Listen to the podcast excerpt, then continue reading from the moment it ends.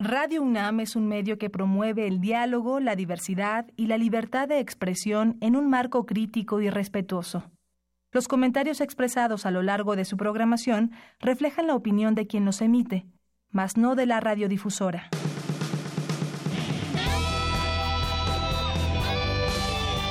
Prisma RU. Relatamos al mundo.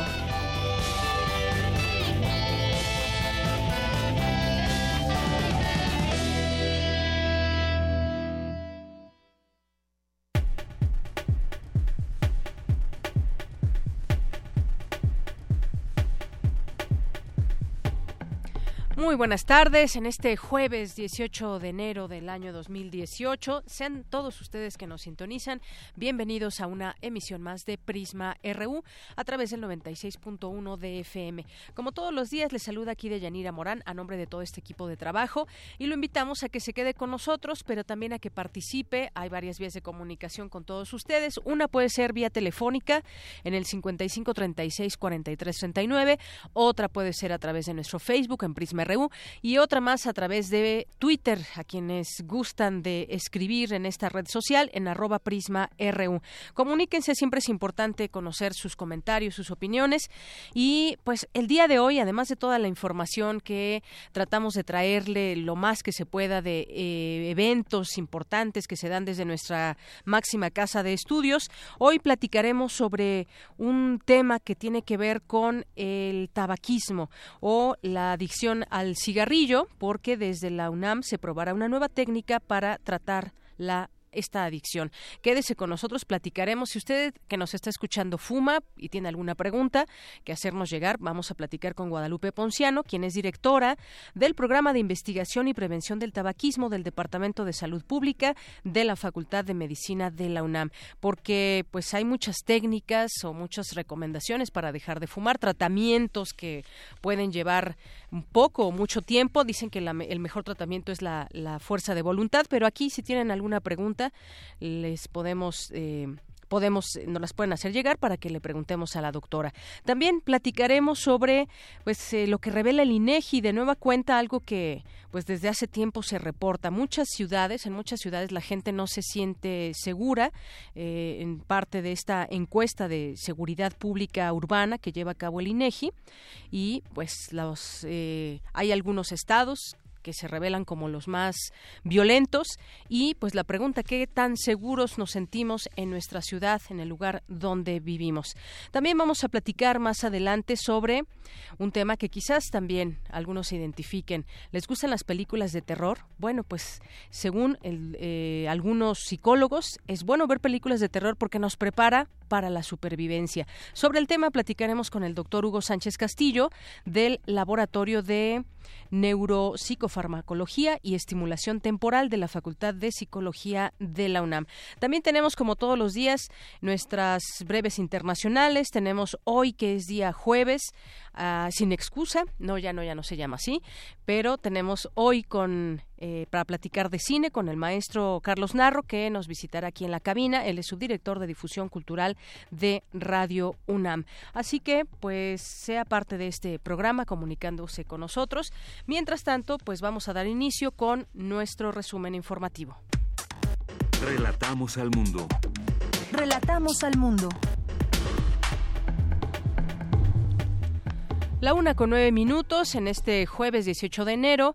En los temas universitarios, especialistas de la UNAM pronosticaron la salida de Estados Unidos del Tratado de Libre Comercio de América del Norte en seis meses. Más adelante, mi compañero Jorge Díaz nos tendrá la información. La investigación experimental de la Universidad de Múnich resultó de gran utilidad para el mapa de riesgo de volcanes en México. Cristina Godínez nos tendrá la información.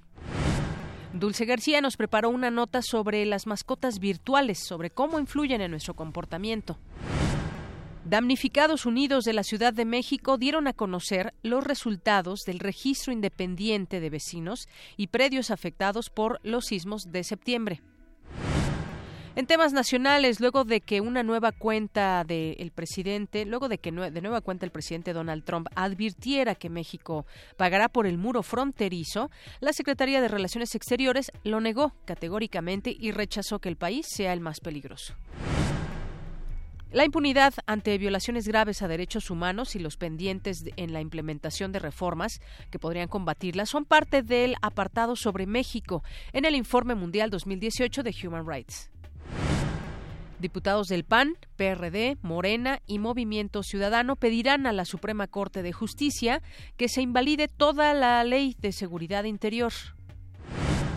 La reforma constitucional que elimina el pase automático de la Procuraduría General de la República a la Fiscalía General no ha sido aprobada por ninguno de los congresos locales. Y vámonos al norte. El gobernador de Chihuahua, Javier Corral, pidió que el exmandatario priista César Duarte sea extraditado por todas las órdenes de aprehensión en su contra y no solo por las tres que anunció la Procuraduría General de la República es que sí puede haber muchos otros delitos, pero solamente hay órdenes de aprehensión por algunos cuantos. Esto también ha sucedido con Javier Duarte y en este caso, pues César Duarte ya tiene órdenes de aprehensión, pero dice Javier Corral no se les olviden porque hay más. Para Petróleos Mexicanos, 2016 y 2017 fueron los años más estratégicos en materia de seguridad para disminuir la ordeña de combustible. Sin embargo, en ese periodo se reportaron los picos más altos en el hallazgo de tomas clandestinas. Y además, bueno, Petróleos Mexicanos gasta más de 500 pesos diarios por minuto para tratar de disminuir la ordeña, que además, si usted ha salido recientemente a carretera, podemos ver a pie de carretera muchas personas que con mangueras ofrecen, ofrecen gasolina a bajo precio. Una jueza federal de Veracruz resolvió que existen pruebas suficientes para mantener bajo proceso a Enrique Capitein, uno de los acusados de pederastia en el caso conocido como los Porquis por presencia del Frente Frío número 23 en la Ciudad de México. Se prevé ambiente frío por la mañana, como lo estamos teniendo estos días, con posibles heladas sobre sierras. En economía, antes de terminar su gestión, los presidentes de México y Paraguay buscan firmar este año un acuerdo de complementación económica. El peso se apreció este jueves al menos 10 centavos, hilando su sexta jornada de ganancias en ventanillas bancarias. El dólar estadounidense se vende en 18 pesos con 95 centavos. En temas internacionales, la Unión Europea prepara más sanciones contra Venezuela que podrían ser anunciadas hoy. A consecuencia del cambio climático, los años 2015, 2016 y 2017 fueron los más calurosos de los que se tenga registro, de acuerdo con un informe de la Organización Meteorológica Mundial de la ONU. Hoy en la UNAM, ¿qué hacer y a dónde ir? El Instituto de Investigaciones Históricas te invita al ciclo de cine La Metrópoli Viciosa, Bajos Fondos y Crimen en la Pantalla Grande, que inicia hoy con la proyección del largometraje Salón México, dirigido por Emilio El Indio Fernández, y que tendrá como comentarista a Odette Rojas Sosa. La cita es en el Salón de Actos del Instituto a las 17 horas. Continúa la vigésimo primera edición del Tour de Cine Francés en el Centro Cultural Universitario, con la proyección del largometraje France, dirigido por Francois Ozon, hoy y mañana en la sala Julio Bracho a las 11, 16.30 y 19.30 horas. Asiste a la conferencia La Guerra Fría y el Che Guevara en el Corazón de África, que impartirá el doctor José Arturo Saavedra Casco, investigador del Centro de Estudios Internacionales del Colegio de México. La cita es hoy a las 6 de la tarde en la sala José Clemente Orozco del antiguo Colegio de San Ildefonso. La entrada es libre.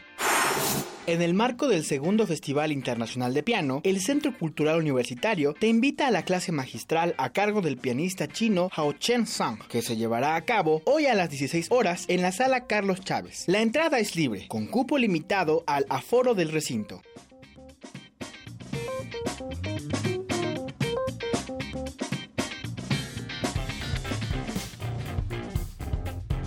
Campus RU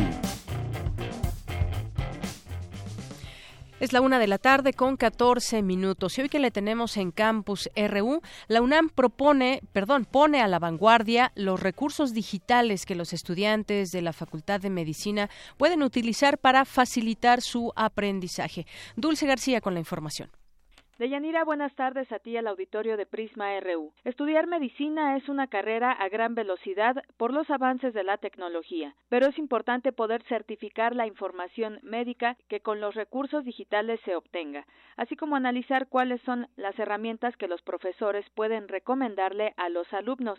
Así lo señaló la doctora Margarita Cabrera Bravo, coordinadora de Ciencias Básicas de la Facultad de Medicina de la UNAM, durante el encuentro Recursos de Información de Anatomía en 3D. Están constantemente evaluando la información que nos ofrecen a la dependencia porque se realiza todo un proceso de evaluación que consta de diferentes etapas y que, entre otras cosas, considera la experiencia y opinión de los expertos del área evaluar con los que son los usuarios reales y finales de todos estos recursos. La doctora detalló que la selección de los recursos de investigación anatómica que se les proporcionan a los alumnos de la Facultad de Medicina atraviesa por un procedimiento de gestión en la Subdirección de Servicios de Información Especializada de la Dirección General de Bibliotecas de la UNAM. Napoleón Villanueva, académico de la Facultad de Medicina, presentó Primal Pictures, recurso que pone a disposición de los alumnos modelos digitales que les permiten visualizar las diferentes capas de los distintos sistemas del cuerpo humano. Estamos migrando ya hacia una plataforma ahora con un nuevo modelo HTML5. ¿Para qué? Para tener nuevas funcionalidades para ustedes. Cubre todo lo que sería anatomía, disección cadavérica, anatomía variable, microanatomía. Y algo interesante que podemos estar viendo es fisiología y los sistemas del cuerpo, incluyendo lo que es el sistema integumentario. ¿Por qué? Porque cubre toda la parte de la piel y sus, eh, sus apéndices para poder ver Ah, cómo se comportan las eh, glándulas sebáceas y demás. Hay un caso clínico bastante interesante de una compañera que tiene una lesión en el pie porque se puso a correr, pero corría mal. Y hasta ahorita ya no, no puede caminar para apoyar el pie y no saben cómo tratarla. Yo le estoy diciendo, mira, podrías ir a la UNAM, a la Facultad de Medicina, fíjate qué tiene, ves en Primal Pictures y ves si puedes resolverlo a través de esta parte. Es el reporte. Muy buenas tardes. Muchas gracias, Dulce García. Vamos ahora con Cristina Godínez. En nuestro país hace falta una disciplina eh, de petrología experimental, señala el vulcanólogo Donald Dingwell. De mi compañera Cristina Godínez tiene la información. Deyanira, México posee volcanes activos como el Popocatépetl o el de Colima, en donde los investigadores tienen mucho trabajo de campo. Sin embargo, en materia tecnológica y de laboratorios aún nos falta. De ahí que Donald Dimble, presidente de la Asociación Internacional de Vulcanología, al participar en un seminario organizado por el Instituto de Geofísica, hablara de la importancia del trabajo en conjunto, donde la parte experimental de Alemania esté relacionada con el trabajo de campo en nuestro país. Escuchemos al también director del Departamento de Ciencias Ambientales y de la Tierra de la Universidad de Ludwig Maximilians de Múnich, Alemania. Esto en voz del traductor. No hay volcanes activos en Alemania, por eso la vulcanología en Alemania no hay una aplicación directa, pero su laboratorio es uno de los más sofisticados y más mejor equipados de la petrología experimental y la vulcanología experimental en el mundo y él piensa que, y nosotros estamos completamente de acuerdo, que una ayuda de la experiencia que tienen ellos en Alemania con esa disciplina puede beneficiar aquí altamente la vulcanología que hacemos aquí en México. Falta realmente hasta el momento en México una rama de petrología experimental como lo tienen en Múnich.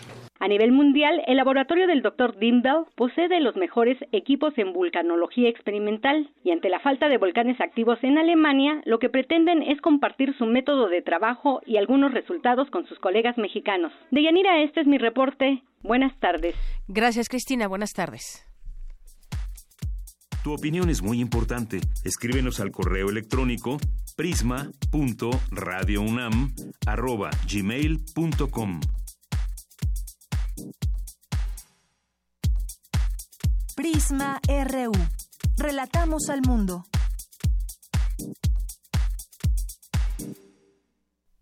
Continuamos una de la tarde con 19 minutos. Le habíamos dicho el tema de fumar, dejar de fumar, se puede, no se puede, de qué manera. Por supuesto que se puede, pero hay quien le cuesta más trabajo y eh, pues depende también cuánto tiempo llevan fumando, cuántos años, si se debe dejar de fumar por alguna enfermedad o simplemente por, por eh, conciencia de ya no estar contaminando nuestro cuerpo. Hablemos de este tema con eh, Guadalupe Ponciano, ella es directora del programa de investigación y prevención del tabaquismo del Departamento de Salud Pública de la Facultad de Medicina de la UNAM.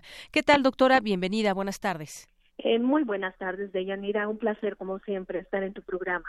Igualmente, doctora, pues eh, la UNAM probará una nueva técnica para tratar la adicción al cigarrillo. ¿De qué se trata? Pues mira, en efecto, estamos muy entusiasmados porque como tú muy bien lo explicaste al inicio, pues eh, el dejar de fumar para muchas personas eh, puede resultar realmente un reto muy complicado. Eh, tú sabes que la adicción a la nicotina es realmente muy fuerte, ya que no solamente involucra la dependencia física, sino también la dependencia psicológica y ambas pueden llegar a ser muy fuertes de tal manera que pues tenemos personas que llevan cuatro o cinco veces intentándolo y por más ganas que, que ellos le ponen a esta eh, a esta empresa pues no no lo logran y el problema es también como tú mencionabas cuando ya se tiene que dejar de fumar.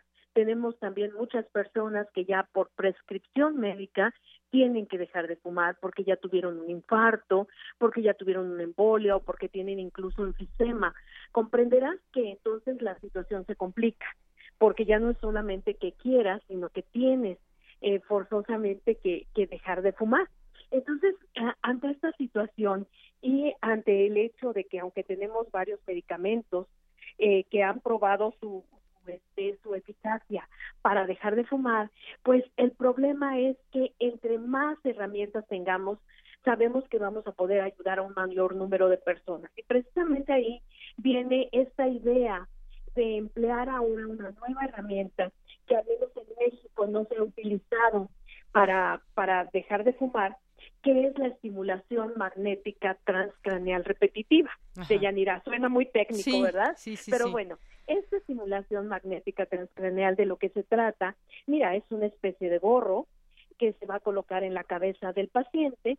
El gorro tiene una serie de electrodos que emiten eh, precisamente energía eh, eh, magnética con una cierta frecuencia e intensidad. Tú la puedes regular en el aparatito el gorro eh, coloca estas, eh, esta estimulación en un sitio específico y a través del, del cuero cabelludo es muy importante decir que no es invasiva porque cuando hablamos de esto a veces se imaginan que como que va a haber una operación, un implante, no, no, no, para nada. Es una técnica eh, no invasiva en donde a través del cuero cabelludo estamos enviando esta estimulación a sitios muy específicos del cerebro que sabemos que van a producir, por un lado, ciertas sustancias químicas conocidas como neurotransmisores que nos van a ayudar a que la persona que en este caso está dejando de fumar tenga un síndrome de abstinencia menos importante, es decir, la intensidad de esta ansiedad, nerviosismo,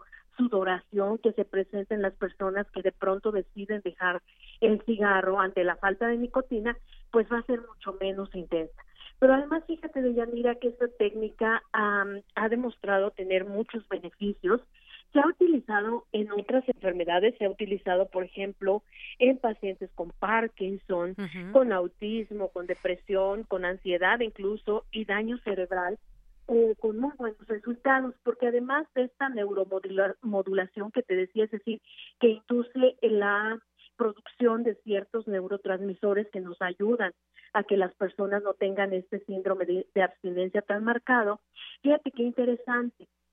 También se ha observado que puede hacer que las neuronas, que hay ciertos tipos de neuronas, puedan eh, producirse más, es decir, puede haber una neurogénesis y también hay una neuroprotección, es decir, eh, los radicales libres de oxígeno, que tú sabes que, bueno, son muy dañinos eh, y específicamente para las células nerviosas les provocan muchos daños, se ha visto que con esta técnica tú puedes tener un cierto grado de neuroprotección contra estos radicales. Entonces, como verás, es una técnica muy interesante es una técnica que, que como te decía en México no se ha empleado. Tenemos eh, pues relativamente pocos estudios no en el mundo para dejar de fumar pero nosotros aquí en la Facultad de Medicina, pues la vamos a combinar con otras técnicas o con otras herramientas que ya sabemos muy bien cuál es el impacto que tienen en nuestros pacientes.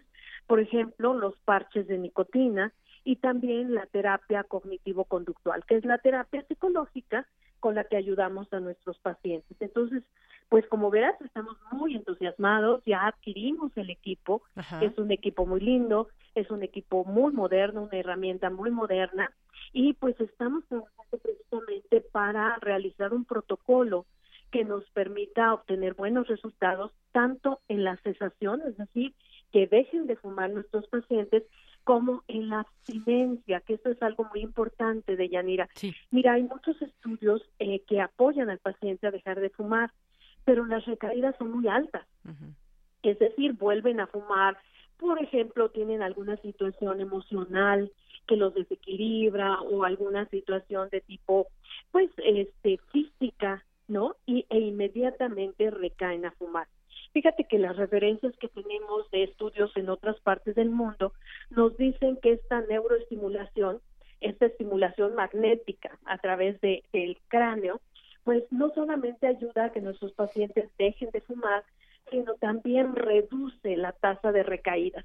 Y por eso pues es que estamos tan entusiasmados porque pues sería una herramienta realmente pues muy muy importante y ayudaría a que las, los medicamentos y las terapias psicológicas con las que ya contamos, pues todavía tuvieran más eficacia, ¿no? Entonces, eh, lo que estamos haciendo con este protocolo, y si tú me permites, pues bueno, estamos también invitando a las personas que estén interesadas en dejar de fumar, que hayan fumado un mínimo de cinco cigarrillos al día durante 2017 sin ninguna interrupción, pues a que a que nos busquen. Es un protocolo totalmente gratuito nos está apoyando el Consejo Nacional de Ciencia y Tecnología.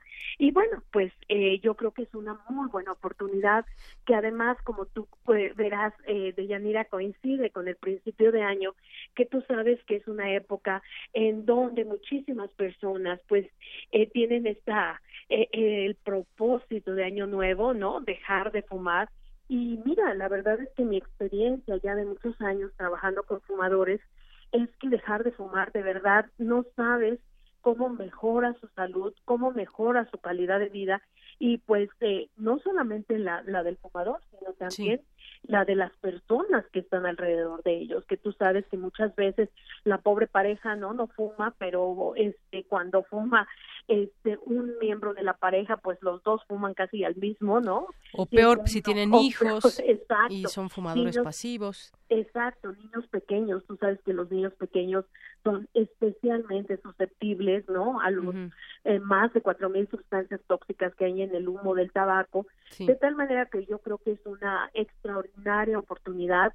Eh, te digo, me siento muy orgullosa de que en la UNAM podamos tener la, la oportunidad de utilizar estas estas nuevas técnicas, los pacientes por supuesto pues van a estar muy cuidados, ¿no? Este protocolo lo estamos metiendo a, a las comisiones de ética, de investigación, pues evidentemente para que no haya ningún eh, ninguna situación que pudiera ser adversa para el paciente, al contrario, estamos tratando de que se libere este cigarrillo tan terrible que tú sabes que nos está causando una gran cantidad de muertes eh, diariamente en México, ¿no? Según algunos datos son este de la Dirección General de Epidemiología, estamos hablando de más de 160 muertes al día por enfermedades asociadas con el consumo de tabaco. Entonces, pues, de Yanira, yo creo que es una es una muy buena oportunidad de que las personas que ya ya quieren o tienen que dejar de fumar, pues acudan con nosotros y con todo gusto pues vamos a tener nosotros eh, pues eh, esta, estas nuevas técnicas al, al, servicio de nuestros pacientes. Así es. Eh, doctora, varias cosas. Este, esta información que estoy leyendo sobre este tratamiento, esta nueva técnica, este proceso que están ofreciendo es de manera gratuita y es importante también decir que los que quieran someterse a esta técnica pues deben de tener tiempo para asistir a las sesiones. Y yo le preguntaría aquí en ese sentido usted nos decía que muchas veces hay que bueno hay que identificar si esta adicción es física o psicológica. O por ejemplo si somos fumadores sociales y también tiene esto implicaciones o cada cuando lo hacemos pero hay que decirlo es gratuito pero tiene que haber pues las ganas de hacerlo, porque no es de que alguien me lleve y entonces a fuerza voy, tiene que ser un, un compromiso mutuo. Claro, Deyanira, creo que es importantísimo esto que estás diciendo. Mira, a veces nos han llegado pacientes que literalmente los lleva la pareja o los lleva la persona interesada, pero casi, casi van así arrastras, ¿no? Evidentemente tú sabes que por excelente que sea el tratamiento, cuando una persona no quiere dejar de fumar o no quiere dejar de consumir una droga, pues evidentemente no lo va a hacer. Por eso uno de los, eh, pues, de los criterios de inclusión para nuestro tratamiento es que quieran dejar y el segundo, pues lo que tú mencionabas, que tengan apego al tratamiento. Es decir, que el tratamiento el que nosotros estamos ofreciendo es un tratamiento de 10 semanas de duración, en las cuales pues tendrán que acudir una vez a la semana a la Facultad de Medicina y tú sabes que el apego al tratamiento es fundamental en este tipo de eh, de adicciones, ¿no? Donde, pues, eh, vuelvo a mencionar, la nicotina sabemos que tiene un poder adictivo muy importante y pues eh, precisamente para que funcionen este tipo de herramientas como la estimulación magnética transcraneal, como los parches de nicotina, como la terapia eh, psicológica, pues debes de tener constancia. Entonces, esa también es uno de los requisitos que pedimos, claro. que tenga eh, tiempo la persona y que tenga apego al tratamiento. Sí, sobre todo la voluntad, es como cuando los alcohólicos también, que cuando llegan alcohólicos anónimos, pues llegan, deben llegar por su propio pie, porque si no, pues es difícil que funcione todo lo que puedan aportarles en, en algún lugar. Eh, claro, claro, Deyanira, creo que esto es algo muy importante. Y bueno, te digo, estamos eh, ofreciendo, yo creo que es una excelente oportunidad esta nueva esta nueva técnica, es una compañía eh, francesa que ha traído a México esta esta técnica, estamos trabajando también con ellos y bueno, pues creo que va a ser muy útil porque te decía, pues las encuestas desafortunadamente eh, nos demuestran, hubo dos encuestas, tanto en 2015 una y en 2017 la otra, y que nos dicen que tenemos muchos millones de fumadores. Según la GATS, por ejemplo, de 2015 tenemos casi 15 millones de fumadores en el país y desafortunadamente pues muchos de estos fumadores al no dejar de consumir el tabaco sabemos que van a formar parte de las estadísticas de mortalidad ya sea por enfermedades como eh, pues infartos, ¿no? Infartos, embolias, enfisema, bronquitis crónica, cáncer, diferentes tipos de cáncer y pues es de verdad una lástima que eh, pues como dice la Organización Mundial de la Salud, el tabaquismo es actualmente la principal causa de mortalidad prevenible.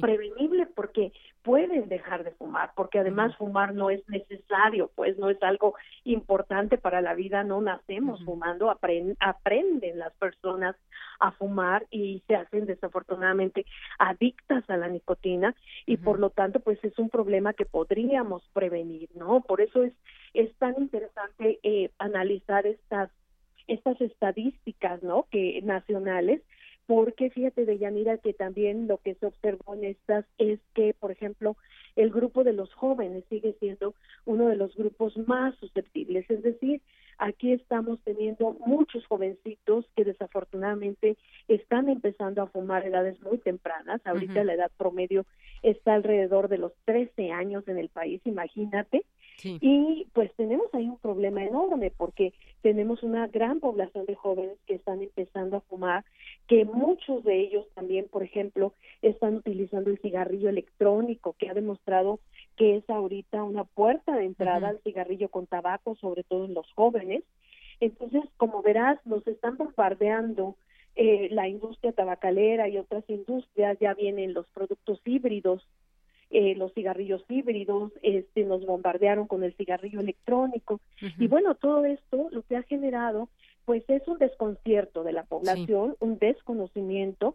Yo tengo varios pacientes que acuden a la clínica queriendo ahora dejar el cigarrillo electrónico, ¿no? Porque no lo, no lo han podido dejar, ya llevan tres, cuatro años comprando cartuchitos y eso es carísimo. Sí. Entonces te digo, hay muchas cosas alrededor de todo esto, de Yanira, por eso yo te agradezco tanto pues que me permitas expresar toda esta información, ¿no? Pasársela a los radioescuchas porque sigo sintiendo que hay mucha desinformación al respecto. Así es. Y bueno, ahorita que hablaba de la variedad, por ejemplo, para dejar de fumar, como el cigarrillo electrónico, ahora también, también la industria de, del tabaco, pues ha generado múltiples tipos de cigarros, ahora de sabores y demás, que acercan también a, los jóvenes a, a, fumar desafortunadamente. Doctora, nos decía que ya esta técnica se utiliza para tratar enfermedades como el Parkinson, incluso la depresión, y, y en otras partes del mundo se tiene información también que ha generado buenos resultados contra adicciones, por ejemplo, con eh, contra las drogas, por ejemplo, eh, drogas duras como la heroína, otras drogas como la marihuana, es decir, este este programa eh, este perdón esa técnica se puede utilizar entonces también para otras para otras adicciones. para otras adicciones. Nosotros lo que estamos haciendo de Yanira es iniciar con tabaco que es un campo que conocemos muy bien que ya tenemos otras eh, por ejemplo, el parche de nicotina, ya hemos hecho varios estudios ahí en la Facultad de Medicina y sabemos perfectamente cuál es la eficacia del parche. ¿Sí sirve el parche, doctora? Claro que sí, mira, sirve y sirve muy bien siempre y cuando lo utilices de la manera adecuada. Mira, lo que me he encontrado, por ejemplo, es que a veces la mayoría no se utiliza en la dosis adecuada. En el parche es una formulación eh, de la nicotina como medicamento y tiene varias dosis eh, una de las de los problemas más importantes es que en muchas ocasiones no se utiliza la dosis adecuada, ¿sí? Eh, entonces esto es algo importante porque cuando la utilizas y cuando utilizas en la persona adecuada, mira, una de las cosas que yo he aprendido a lo largo ya de muchos años de tratar fumadores de Yanira es que no hay dos fumadores iguales. Tú tienes que personalizar, aunque estés haciendo terapia grupal, tú necesariamente tienes que personalizar que individualizar el tratamiento, porque para muchas personas el parche es maravilloso, pero también para otras, por ejemplo, lo son las eh, terapias no nicotínicas, ¿no? Este, entonces, bueno, pues eh, creo que es muy importante esta individualización, perdón, se me fue, este, de los pacientes, porque eh, de otra manera tú estarías partiendo del principio de que todos los fumadores son iguales, pero a, tu, a tu pregunta, la respuesta es sí funciona. La terapia de reemplazo de nicotina, en este caso el parche, duplica las posibilidades de una persona de dejar de fumar y además fíjate que hemos observado que es muy útil, sobre todo para las mujeres que tienen problemas de incremento de peso al dejar de fumar. Porque lo que ocurre con la con el parche de nicotina es que no le quitamos la nicotina al organismo, de la fumadora, sino que la vamos reduciendo poco a poquito. Y esto hace que eh, la homeostasis, que ese equilibrio, vuelva a, la persona y no gane tanto peso. ¿Sí? Porque sí, también es una realidad que cuando tú no tienes un tratamiento adecuado, eh, puede haber un incremento de peso, especialmente en las mujeres, que son más susceptibles a esto por situaciones hormonales. Pero cuando hay un buen tratamiento de Yanira, mira, nuestros pacientes, por ejemplo, con parche de nicotina, eh, lo que llegan a subir en 10 semanas es alrededor de 500 eh, gramos, medio kilo. Sí.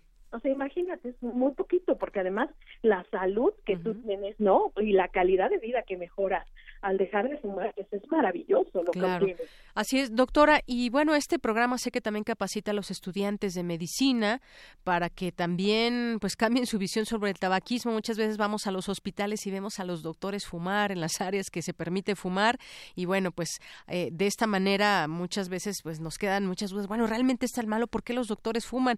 Y bueno, están haciendo esta campaña ahí con los estudiantes para que puedan ayudar a pacientes a dejar de fumar. Si alguien que nos está escuchando eh, quiere tomar esta técnica, quiere dejar de fumar, ¿a dónde debe dirigirse? Doctora, denos los datos. Sí, claro que sí, Deyanira, en un momentito te los, te los doy. Y sí, como tú dices, es muy importante eh, los médicos. Me da mucha pena cuando tú me dices eso porque digo, ay, qué pena, pero sí es cierto. Eh, tenemos que cambiar todavía muchos paradigmas y entre esos paradigmas pues está precisamente el de los médicos, ¿no? Fumadores. Pero bueno, estamos luchando aquí en la Facultad de Medicina y hay algunas materias en las cuales ellos pueden aprender a tratar a sus fumadores y también, por supuesto, a no ser fumadores, ¿no? Mira, te voy a dar unos datos, Dayanira, te los voy a dar a nuestros radioescuchas. Son de la Fundación Interamericana del Corazón. Ellos me están apoyando eh, de manera muy gentil a eh, pues en sus redes sociales también a este invitar a este proyecto. Mira el correo es info arroba fic punto org lo repito info arroba fic punto org o los teléfonos 5208 0020 de 10 a 3 de la tarde 5208 0020 de 10 a 3 de la tarde. Muy bien, pues aquí tenemos ya los datos por si alguien eh, quiere asistir a una de estas eh, técnicas y tienen que tener sobre todo voluntad, disponibilidad de tiempo y pues yo le agradezco mucho que nos platique de ese tema tan importante y esa técnica que está utilizándose desde la UNAM, doctora. Eh, pues al contrario, Deyanira, yo te agradezco a ti que me permitas tener esta comunicación directa con nuestros radioescuchas y como te decía, especialmente en un tema en donde todavía hay tantos mitos, ¿verdad? Este alrededor del del consumo de tabaco y de todas las nuevas pues tecnologías que están surgiendo, ¿no? Entonces, muchísimas gracias y bueno, pues aunque ya es un poquito tarde, pero muy feliz año para todos y ojalá dentro de sus propósitos esté dejar de fumar. Así es. Pues muchas gracias, doctora. También un abrazo para usted en este año que inicia. Hasta luego. Muchas gracias. Hasta luego, Deyanira. Muy buenas tardes a la doctora Guadalupe Ponciano, directora del Programa de Investigación y Prevención del Tabaquismo del Departamento de Salud Pública de la Facultad de Medicina de la UNAM. Porque tu opinión es importante, síguenos en nuestras redes sociales, en Facebook como Prisma RU y en Twitter como arroba PrismaRU. Prisma RU. Relatamos al mundo. Continuamos una de la tarde con 41 minutos y un tema, un tema eh, a nivel nacional que nos sigue preocupando es el tema de la violencia, es el tema de la inseguridad. Más allá de las cifras que tenemos en cada lugar, en cada estado, pues es importante también pues saber cómo nos sentimos. Para esto se llevan a cabo encuestas, como la encuesta nacional de seguridad pública urbana. Y para hablar de ese tema, ya tengo la línea telefónica. Le agradezco nos tome esta llamada aquí en Prisma RU de Radio UNAM al maestro Mario Santillana Zapata, el es director de modelos de información gubernamental del INEGI. ¿Qué tal? Bienvenido a este espacio, maestro. Buenas tardes, Yanira. Buenas tardes a tu auditorio. Bien, pues arranquemos con esta cifra. El 75.9% de la población de 18 años y más considera que vivir en su ciudad es inseguro. Es básicamente lo que revela esta encuesta nacional de seguridad pública urbana del INEGI. ¿Qué nos puede decir al respecto? Efectivamente, eh, sí, eh, tenemos que derivado del decimoctavo levantamiento de esta encuesta, eh, tres de cada cuatro personas eh, se sienten inseguras en su ciudad. Eh, nosotros vamos a 55 ciudades a nivel nacional, aplicamos 300 cuestionarios y, y, les preguntamos sobre la sensación de inseguridad a las personas. Entonces, de aquí tenemos una cifra agregada a nivel nacional de que cada tres de cada cuatro personas se sienten inseguras en, en su propia ciudad. Esto varía eh, de región a región, de ciudad a ciudad, pero eh, a nivel general tenemos que eh, hay un incremento notorio eh, desde el año 2016. Nosotros tenemos este proyecto desde 2013 y eh, al, empezamos con niveles de abajo de 70% a, al punto de que hoy hemos llegado a niveles eh, muy cercanos a 76%. Así es. Y hablando de ciudades, por ejemplo, porque este es un trabajo meramente de campo y lo que revela esta, esta encuesta y que una mayor percepción de inseguridad, las ciudades fueron Reynosa, eh, Chilpancingo, Fresnillo, Villahermosa, Coatzacoalcos y la zona norte de la Ciudad de México. Hablemos de esto, cómo, eh, cómo se hace esta, lleva a cabo esta metodología, la gente qué es lo que les expresa, qué toman en cuenta para decir me siento inseguro. Claro que sí. Se le, eh, para, para llegar a, a estas cifras, eh, se les presenta un cuestionario de 15 preguntas en las cuales se pregunta directamente si se siente seguro o inseguro basado en las situaciones que ocurren principalmente en los alrededores de su vivienda, si, si han presenciado robos o asaltos, situaciones de vandalismo o pandillerismo, consumo de alcohol en las calles, venta, consumo de drogas o hasta disparos frecuentes. Con base en esto, eh, si en el último trimestre eh, las personas, las personas eh, han presenciado alguna de estas situaciones, pues ellos forman una, una opinión sobre la sensación de inseguridad. Ahora también cubrimos algunos otros aspectos, como la presencia de las autoridades en sus propias colonias, la sensación de inseguridad en distintos lugares, aparte de, su, de sus, propias, sus propios hogares, y eh, con esto pues eh, presentamos un, una serie de indicadores que eh, vienen a secundar a este indicador principal que es la percepción de inseguridad. Así es, es la percepción que tiene, la gente. Y en contraste están las localidades con menor percepción de inseguridad, que en este caso fueron Mérida, Puerto Vallarta, Saltillo, Piedras Negras, San Francisco de Campeche y Durango. Ahí la gente pues se sintió más segura, según este levantamiento de encuesta. Efectivamente, tenemos eh, eh, regiones principalmente eh, como Mérida, como Puerto Vallarta, en donde eh, a nivel histórico han sido de las más de las más seguras en cuestión em, en cuestión de percepción por parte de las personas. Y tenemos regiones como bien mencionas en el estado de Coahuila y en el estado de Durango, en donde la percepción ha venido mejorando em, gracias a los operativos de las autoridades federales y locales a una mejor coordinación, eh, pues esto se ha traducido en una mejora en, este tipo de indicadores. Eh, también eh, quisiera recalcar estos eh, estos eh, indicadores se, se van actualizando trimestre a trimestre eh, las autoridades les dan un seguimiento muy puntual trabajamos de manera coordinada con, con ellos para para identificar exactamente qué es lo que está pasando. A pesar de que es una encuesta relativamente pequeña en comparación con con las demás encuestas que hacemos pues es es muy importante en en términos de inteligencia en términos de operatividad de las autoridades tanto federales como locales. Así es. Y en el caso veo entre las eh, la percepción de inseguridad que más destacó entre las ciudades que mencionamos, pues está la Ciudad de México, que es una ciudad muy grande, pero no toda la Ciudad de México, el norte. ¿A qué zona específica se refiere de la Ciudad de México? Efectivamente, eh, la desagregación de la encuesta nos permite dividir la Ciudad de México en cuatro regiones. Eh, la región norte comprende las delegaciones eh, Gustavo Amadero, eh, Iztacalco y Venustiano Carranza.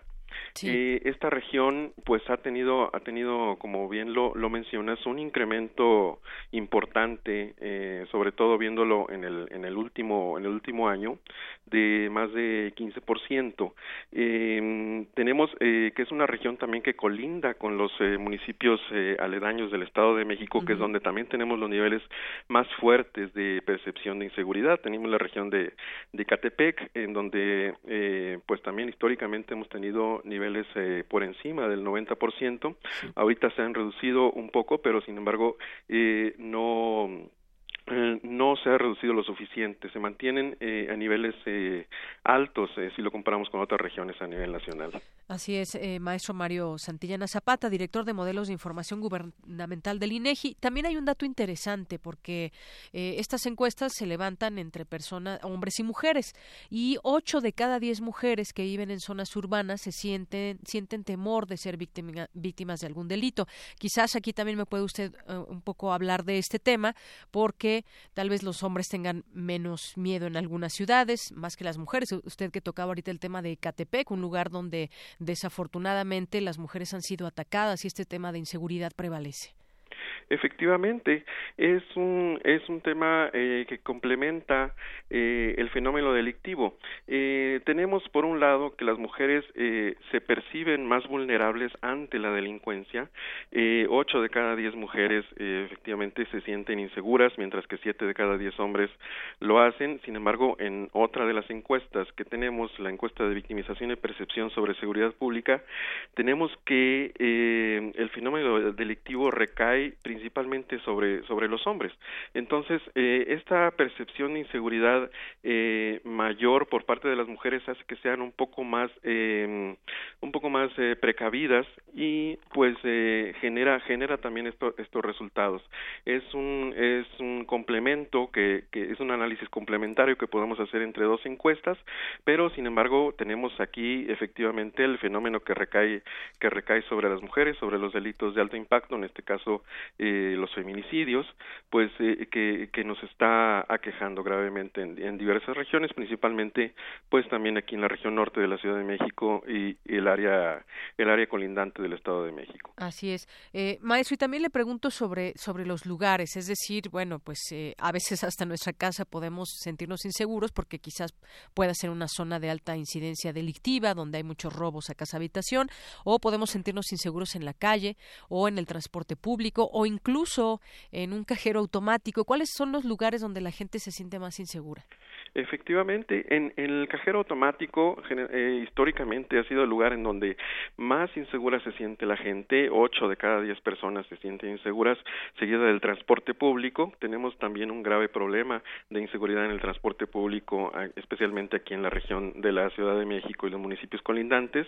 Tres de cada cuatro personas se sienten inseguras en este lugar. Después sigue el banco, en donde siete de cada diez eh, se sienten inseguras y así seguimos eh, midiendo el mercado, la carretera, el parque recreativo, hasta llegar efectivamente a los lugares con más privacidad, como son la casa, el trabajo, su propio automóvil, que aun cuando, cuando son lugares eh, un poco más, eh, que emiten un poco más de sensación de seguridad, pues eh, todavía tenemos niveles relativamente altos, como 30, de, que van de 30 a 40%. Así es. Bueno, pues también hablar de, lugares es importante. Muchas veces eh, no es que exista violencia dentro de un cajero, pero hay otras formas también de sentirse inseguro, no solamente viendo un arma, sino alguna persona que está ahí esperando eh, a la víctima para, pues tal vez eh, desde clonar su tarjeta y muchas otras cosas que hemos visto. Así que es importante también hablar de lugares que y en cuanto a ciudades, pues ya las mencionábamos. ¿Algo más que quiera comentar, maestro? Pues eh, simplemente invitarlos a que sigan participando eh, en estos proyectos que realiza el INEGI. Para mucha gente el INEGI es sinónimo de censo, del censo de población y vivienda, de algunos proyectos más grandes, pero el INEGI tiene muchos proyectos. Entre los más importantes está esta encuesta de seguridad pública urbana que a la postre genera eh, información útil para la generación de políticas públicas eficientes. que quede ahí la invitación y sería sería todo lo que lo que estaríamos agregando. Muy bien, pues maestro Mario Santillana Zapata, muchas gracias por estar en este espacio. Gracias a usted. Muy buenas tardes. El maestro Mario Santillana es director de modelos de información gubernamental del INEGI. Pues imagínense sentirse inseguros en general en muchos espacios por los cuales normalmente transitamos, pues no es cosa menor, hay que decirlo, es importante destacar que ciudades son las más inseguras, las más seguras, no porque ahí no suceda nada, y en el caso de la Ciudad de México, la zona norte, no porque en, toda la ciudad pues sigan pasando eh, situaciones que tienen que ver con inseguridad. Queremos escuchar tu voz. Nuestro teléfono en cabina es 55 36 43 39. Porque tu opinión es importante, síguenos en nuestras redes sociales, en Facebook como Prisma RU y en Twitter como arroba PrismaRU.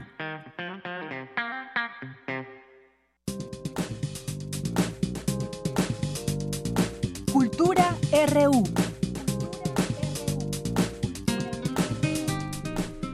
Es la una con 53 minutos y entramos a los temas de cultura con Tamara Quiroz. ¿Qué tal, Tamara? Muy buenas tardes. Muy buenas tardes, de Yanira a ti y al auditorio. Me da mucho gusto saludarlos en este jueves, ya 18 de enero, y entrando a la información cultural, artística y también a veces académica, les comento, eh, sobre todo a la comunidad UNAM, que la cátedra Igmar Bergman en Cine y Teatro convoca a los universitarios a realizar su servicio social en esta iniciativa cultural. Pueden participar o, bueno, pueden postular estudiantes de Ciencias de la Comunicación y Periodismo, también diseño gráfico, diseño y comunicación visual, literatura dramática y teatro y también estudiantes de Sociología o Administración. Para mayor información pueden escribir al correo catedrabergman.unam fini.mx. Comúnmente cuando eres estudiante luego no sabes dónde realizar tu servicio social, entonces creo que esta es una buena opción de Yanira. Así es, debe haber un abanico en nuestras posibilidades de hacer servicio social dependiendo de nuestros intereses. También aquí en Radio UNAM lo pueden realizar, pero bueno, ahí ya no sé si ahorita eh, haya una convocatoria, digamos, abierta. Sí, está abierta, me parece, de manera permanente, que pueden venir aquí al Departamento de Cultura con la maestra Marta Romo. Así es, y también eh, si, si, los llevan al Departamento de Información, nosotros los recibimos con los brazos abiertos. Y, Como a Gaby. Como a Gaby que hoy nos está aquí en cabina ayudando. Y en otra información les comento que la Universidad Autónoma del Estado de Hidalgo organiza el Festival Internacional de la Imagen.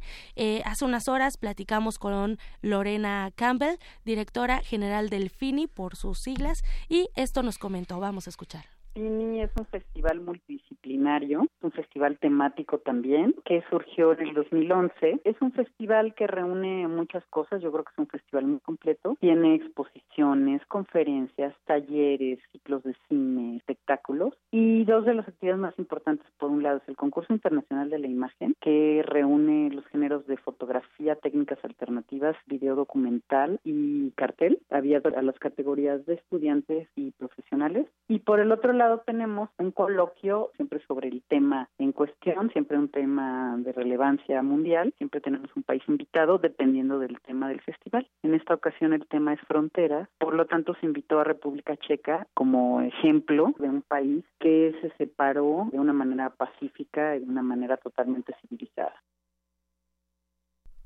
de Auditorio, esas fronteras que muchas muchas veces hemos tocado en esta en esta mesa, en esta cabina, esas fronteras que no solamente es el muro de Maramar, no es solamente el concreto, ¿no? También esas fronteras que no nos permiten avanzar de fronteras económicas, las fronteras mentales también, las ideologías, ¿no? Estos son algunos de los temas, más bien el tema, el eje central de este festival que se llevará a cabo del 26 de abril al 4 de mayo en Pachuca Hidalgo por eso muchos nos escuchan también de allá, entonces también traemos esta oferta y estas opciones. La convocatoria está abierta desde el 3 de octubre y cierra justo el 3 de febrero. Así que aún hay tiempo para que el público interesado pueda participar. En, en, fotografía y técnicas alternativas, que es una de las categorías, se participa con series de imágenes. En el caso de video documental no hay duración ni una técnica específica. sabemos que nos escuchan muchos artistas y muchos universitarios también, algunos profesionales, algunos digamos eh, de forma eh, amateur como coloquialmente se podría nombrar. Y además de participar en, en, este concurso, el público en general puede apreciar la obra de reconocidos artistas eh, tanto nacionales como internacionales. Habrá charlas, habrá cine, habrá debate y sobre todo también habrá mucha reflexión en torno a las fronteras. Muy bien, pues muchas gracias, eh, Tamara, por esta información. Ahí se abre justamente este abanico de posibilidades. Este evento que nos mencionas, pues está conformado de conferencias, de coloquios, de muchas cosas que seguramente pueden interesar a esos artistas que nos están escuchando, o no precisamente artistas, yo creo que la comunidad en general también. Así es, y bueno, para participar no, no requieren más que checar bien la, la convocatoria, los requisitos. Eh, no hay un costo, lo cual lo hace yo creo que muy atractivo. Sí, y además es una opción, a lo mejor hay quien nos escucha y dice, yo tengo eh, la creatividad o yo quiero realizar un proyecto, bueno, pues esta es una opción para acercarse a la Universidad Autónoma de Hidalgo. Quien viva por allá cerca también puede acudir a este ciclo de conferencias, de talleres, de cine y bueno, a quien quiera participar en la convocatoria pueden ingresar a la página www.fini.mx. Ahí va de nuevo www.fini.mx.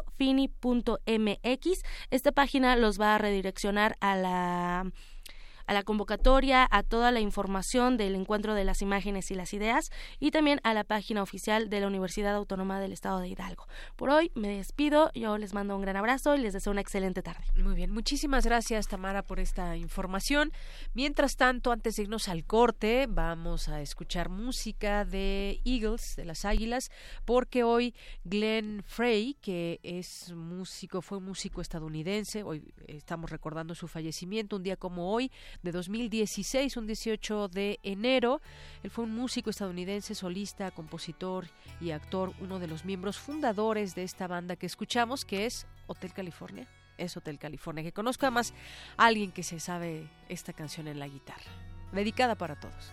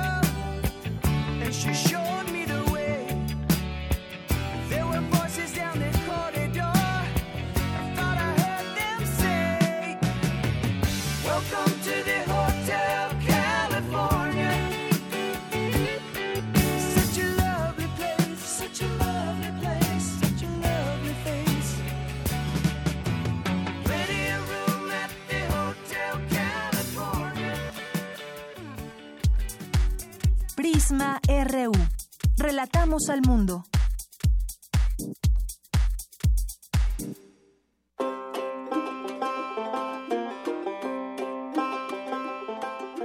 En el año 2017, la República de Finlandia celebra sus primeros 100 años de independencia. Con ese motivo, Radio UNAM y la Embajada de Finlandia en México coproducen una nueva serie radiofónica.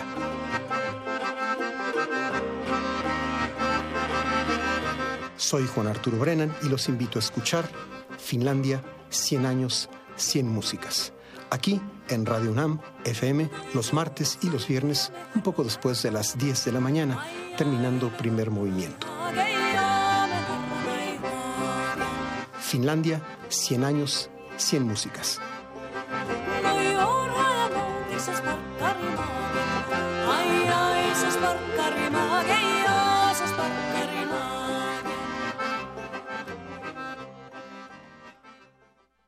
En 2018 decidiremos lo que es mejor para México. Ahora tendremos más opciones que antes. Además de partidos políticos, habrá candidaturas independientes. La ciudadanía puede ahora respaldar esta nueva opción. Si decides dar tu apoyo, escanearán tu credencial para votar y solicitarán tu firma en la app oficial del INE. Esto no compromete tu voto, solo ayuda a las y los aspirantes a ser una opción más en las próximas elecciones. Recuerda, el INE protege tus datos personales. El primero de julio tú decidirás por quién votar. Instituto Nacional Electoral, INE.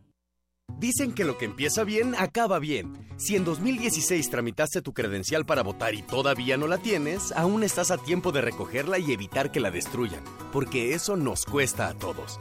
Ve por ella antes del 2 de abril para mantener tu registro en el padrón electoral y así no tendrás que empezar el trámite de nuevo. Recuerda, tiene que ser antes del 2 de abril. Porque mi país me importa, yo ya recogí mi INE y votaré en las próximas elecciones del 1 de julio. Instituto Nacional Electoral, INE.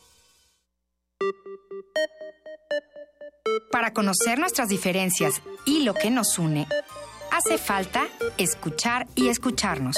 Un espacio para hablar libremente de género. Escuchar y escucharnos, construyendo igualdad. Un programa de Radio UNAM y el Centro de Investigaciones y Estudios de Género. Todos los miércoles a las 10 de la mañana por el 96.1 de FM y a las 19 horas por el 860 de amplitud modulada. Radio UNAM, Experiencia Sonora. Una científica puede gobernar la Ciudad de México. Ella es Claudia Sheinbaum. Fue delegada de Tlalpan, doctora en Ingeniería Energética por la UNAM y miembro distinguido de la Comunidad Científica Internacional. Ha sido, entre otras cosas, secretaria del Medio Ambiente en la Ciudad de México, desde donde logró disminuir la contaminación atmosférica en un 30%. Además, impulsó el Metrobús, el segundo piso gratuito del periférico y la siembra de más de 10 millones de árboles. Claudia Sheinbaum, precandidata a jefa de gobierno de la Ciudad de México. Innovación y esperanza. Morena. Propaganda dirigida a simpatizantes y militantes de Morena. Soy Salomón. ¿Qué crees, Salomón? Que hoy salí tarde de trabajar y la verdad esta calle está muy oscura y han asaltado a varias de mis amistades. Justo por eso, Amparo, vamos a conectar todas las cámaras exteriores de los negocios privados al sistema de cámaras de la ciudad para que no haya ningún espacio que no tenga los ojos de la autoridad. ¿De veras, Salomón? Te lo garantizo. Salomón es garantía. Precandidato a la jefatura de gobierno de la Ciudad de México. Proceso de selección interna del PRD para la jefatura de gobierno. La ciencia que hacemos. La ciencia que necesitas. La ciencia que aporta. La ciencia que somos. La ciencia que somos. Iberoamérica al aire. Una coproducción del Instituto Latinoamericano de la Comunicación Educativa, la Dirección General de Divulgación de la Ciencia y Radio UNAM. Mesas de debate, reportajes, noticias, entrevistas, efemérides y mucho más podrás escuchar todos los viernes a las 10 y media de la mañana. 96.1 de FM. Retransmisión domingos a las 9 y media de la mañana por el 860 de AM. Radio UNAM. Experiencia sonora. Prisma RU. Relatamos al mundo. Queremos escuchar tu voz. Nuestro teléfono en cabina es 55 36 43 39. Mañana en la UNAM, ¿qué hacer y a dónde ir? Como parte del ciclo Pasos, Música y Cine, en el Museo de la Luz proyectarán la película musical Chicago, dirigida por Rob Marshall y protagonizada por Catherine Zeta-Jones, Renée Zellweger y Richard Gere. La cita es mañana 19 de enero a las 14 horas. La entrada es libre. Continúa el ciclo M68, El espíritu de la época, en el Museo Universitario del Chopo, donde mañana se presentará el largometraje El Ángel Exterminador, dirigido por Luis Buñuel, con proyecciones a las 12, 17 y 19.30 horas. La entrada cuesta 40 pesos. La compañía Bipo Bipo, Arte Acción y Colectivo Matatena te invitan a la obra de danza Felicidad Clandestina, que se presentará en el Salón de Danza del Centro Cultural Universitario, mañana 19 y el sábado 20 de enero a las 7 de la noche y el domingo 21 a las 6 de la tarde. La entrada es libre. Llega a nuestro país Haré lo que deseo, diseño y empoderamiento femenino. Muestra que explora el papel que el diseño industrial, de moda, tecnológico y gráfico ha jugado en la búsqueda de la equidad de género. Estará expuesta a partir de mañana en el Museo Universitario de Ciencias y Arte Roma, de martes a domingo, de 10 a 20 horas. La entrada es libre. Continuamos, gracias por esta información que también nos invita a ir a alguno de los eventos que tiene la UNAM. Bueno, espero terminar también este, este informativo con un poco de, eh, de buena respiración y de ustedes disculpen la voz. Mientras tanto, vamos ahora con la información de mi compañera Cindy Pérez Ramírez. Los damnificados de la Ciudad de México dan a conocer resultados del censo de daños y personas afectadas. Cuéntanos, Cindy, adelante.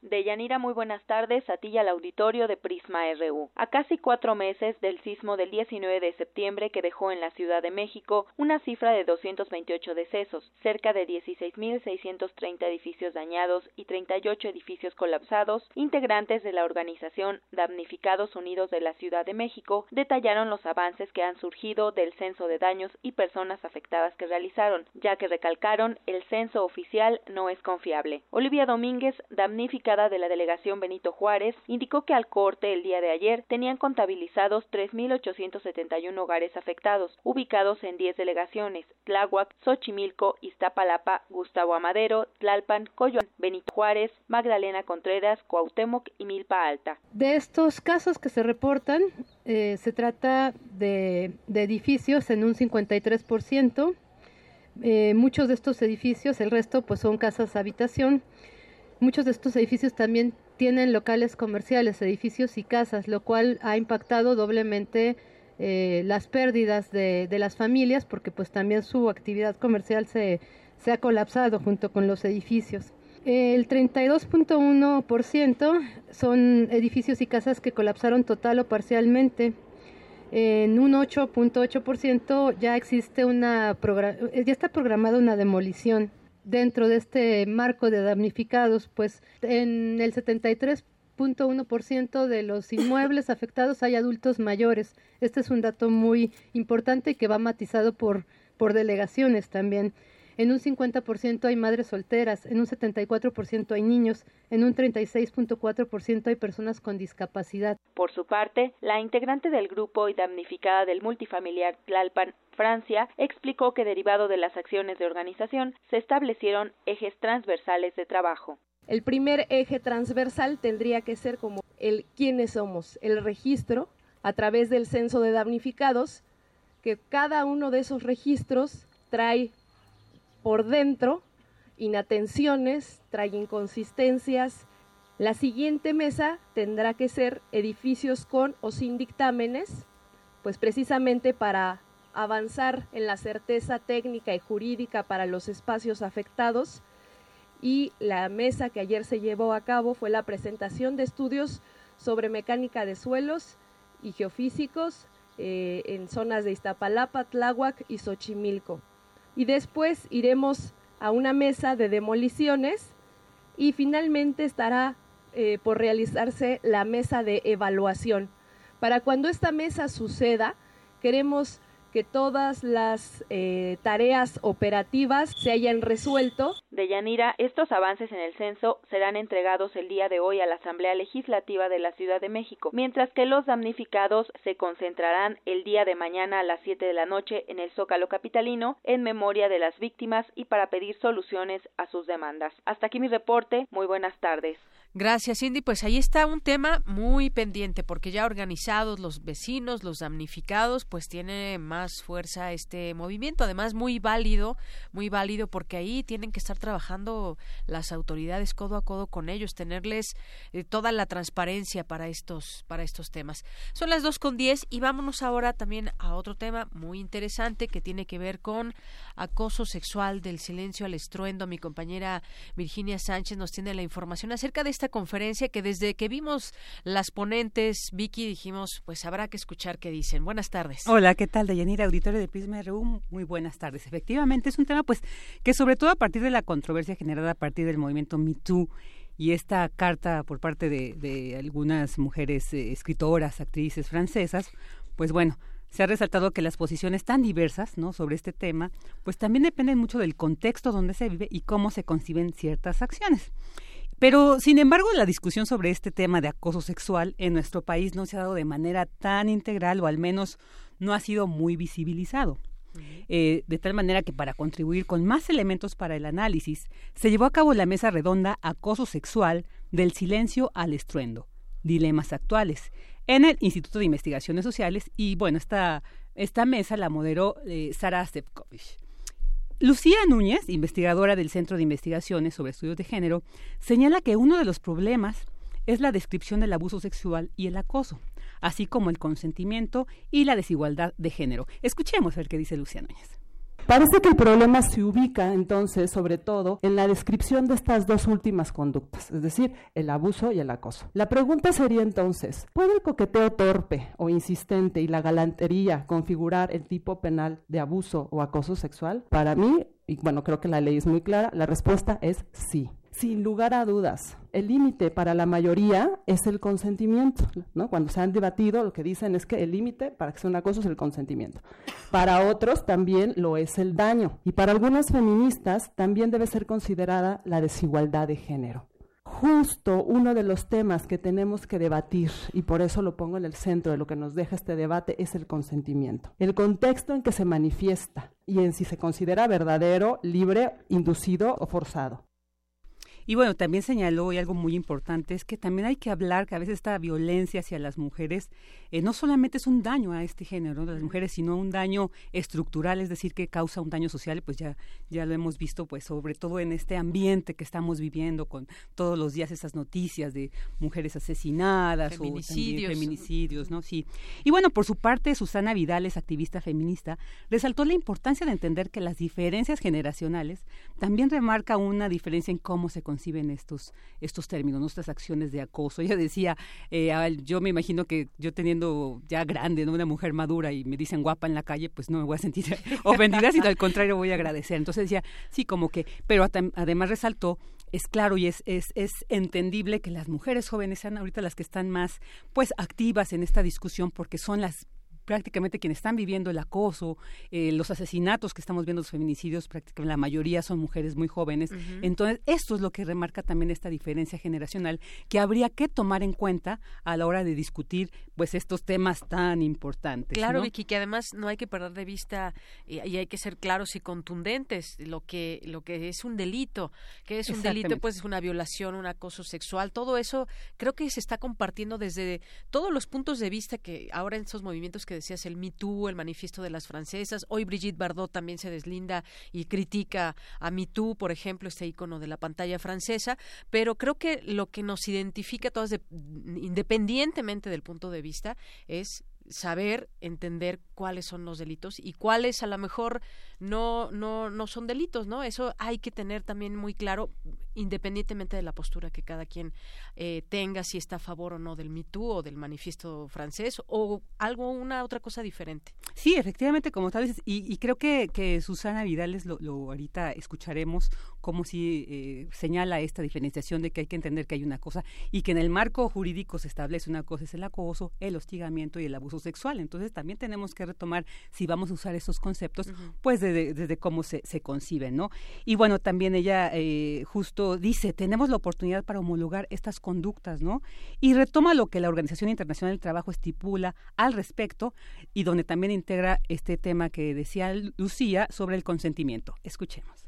Lo que es muy interesante es que la Organización Internacional del Trabajo sí tome en cuenta en un documento elaborado hace un par de años, de manera muy interesante, toma en cuenta este tema del consentimiento y habla y dice, que una cuestión de importancia es deslindar las conductas de acoso de las conductas de cortejo. Es textual. En este sentido, existen diferencias claras entre el filtreo y el comportamiento romántico y el acoso sexual. Lo que hace distintos a unos comportamientos de otros es que la conducta en cuestión tenga una buena acogida por la persona a la que se dirige. La atención sexual es acoso cuando se convierte en desagradable. Por ello, a cada persona le corresponde, y me parece interesantísimo este párrafo, a cada persona le corresponde determinar el comportamiento que aprueba o tolera y de parte de quién. Y bueno, en tanto, Luz Jiménez, también participante y doctorante de la UNAM, señaló algo muy interesante, que las ideas feministas están sirviendo a fines no feministas y conservadores. Y bueno, pues finalmente Marta Ferreira señaló algunos cuestionamientos, cuestionamientos que debemos plantearnos desde la cultura patriarcal que nos envuelve. Pero si además de todos los frentes que tenemos abiertos queremos acabar con el sistema patriarcal, ¿no deberíamos acaso empezar por tratar de pensarnos a nosotras mismas, mujeres feministas, como parte del patriarcado, como involuntarias sujetos patriarcales que hemos aprendido a pensar y hemos sido troqueladas en ese sistema sexo-género, en este orden en el que impera la dominación masculina afuera y adentro? ¿No deberíamos acaso intentar poner en duda, al menos un poco en duda, la soberanía, la libertad, la autonomía, la originalidad y el carácter innovador de nuestras convicciones? ¿No deberíamos rastrear los vestigios del patriarcado en nuestra manera de analizar esta realidad de violencia que vivimos? ¿No sería bueno que pensáramos qué parte del todo no estamos viendo? ¿En qué estamos ciegas? Dice María Jesús Izquierdo, somos patriarcado. Y Rita Laura Segato dice, la violación es sentida como un asesinato moral solamente porque habitamos una atmósfera patriarcal. Y bueno, también se contó con la participación de Cecilia Soto. Y esta mesa realmente fue muy interesante, así que los invito a escucharla completa en la página del Instituto de Investigaciones Sociales, pues de verdad se virtieron muchos elementos para seguir reflexionando sobre este tema. Esta es la información de Yanira. Muy buenas tardes. Muchas gracias, Vicky. Acoso y cortejo, cosas muy diferentes. Así es. Muchas gracias, Vicky. Buenas tardes. Buenas tardes. Porque tu opinión es importante, síguenos en nuestras redes sociales, en Facebook como Prisma RU y en Twitter como arroba PrismaRU. Queremos escuchar tu voz. Nuestro teléfono en cabina es 55 36 43 39. Prisma RU. Relatamos al mundo. Continuamos dos de la tarde con 18 minutos. ¿A ustedes les gustan las películas de terror? ¿Les gusta el cine de terror? Bueno, pues hay una información que surge y que habla de que este cine de terror nos prepara para una situación de peligro, porque el miedo es una respuesta de supervivencia que nos permite alejarnos de las cosas que son potencialmente peligrosas. Todos hemos sentido en algún momento esas sensaciones que nos produce una película de terror. Hay quienes preferimos no verlas, de verdad, muchas las hemos visto, pero, pero esas sensaciones que son, pues, eh, a veces no incontrolables, pero sí nos, nos provocan cierto malestar o cierto placer, bueno, dependiendo, cómo es el corazón acelerado, de pronto sudor en las manos, el estómago revuelto, eh, muchas cosas que podemos sentir cuando estamos en esa tensión de qué va a suceder en una situación de, de peligro y aunque sabemos que es una película, nos sumergimos en esas sensaciones. Y bueno, pues eh, vamos a tratar de platicar con el doctor Hugo Sánchez Castillo, que es profesor de la Facultad de Psicología, quien dice que el pánico para... Eh, eh, ¿Qué, ¿Qué, es el pánico para después indagar en el tema que a todos fascina? Así que el miedo, dice el académico universitario es una respuesta de supervivencia que pues justamente nos, nos permite alejarnos de cosas que son potencialmente peligrosas. Y si le sumamos la incertidumbre un estado que también nos produce sensaciones y malestares, tendremos una respuesta de alerta que finalmente nos prepara para un evento catastrófico. No sé si ustedes tengan en mente algunas algunas películas, pero pues vamos a platicar. Ya está en la línea telefónica el doctor Hugo Sánchez Castillo del Laboratorio de Neuropsicofarmacología y Estimulación Temporal de la Facultad de Psicología de la UNAM. Doctor, Qué bueno que nos acompaña. Bienvenido a este espacio de Prisma RU de Radio UNAM.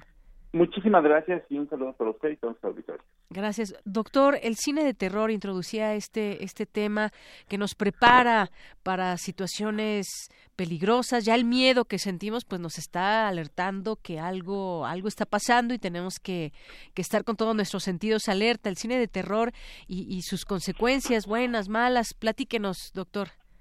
Mire, pues en, en realidad el cine no es más que una emulación de, de la realidad, o sea, no quiere decir que básicamente eso nos vaya a pasar, pero simplemente tratan de tener una activación de los sistemas primarios que tenemos, dentro de los cuales destacan por los sistemas de defensa, lucha, huida, y sistemas que nos permiten la sobrevivencia. Dentro de esos, pues se destacan todos los sistemas de estrés, los cuales dan una respuesta fisiológica asociada con algún estímulo que sea intempestivo, con algún estímulo que nos ponga en riesgo, con algún estímulo que pueda ser eh, prácticamente algo que pueda matarnos, que pueda ponernos en riesgo a nosotros, a nuestra prole o a nuestro territorio.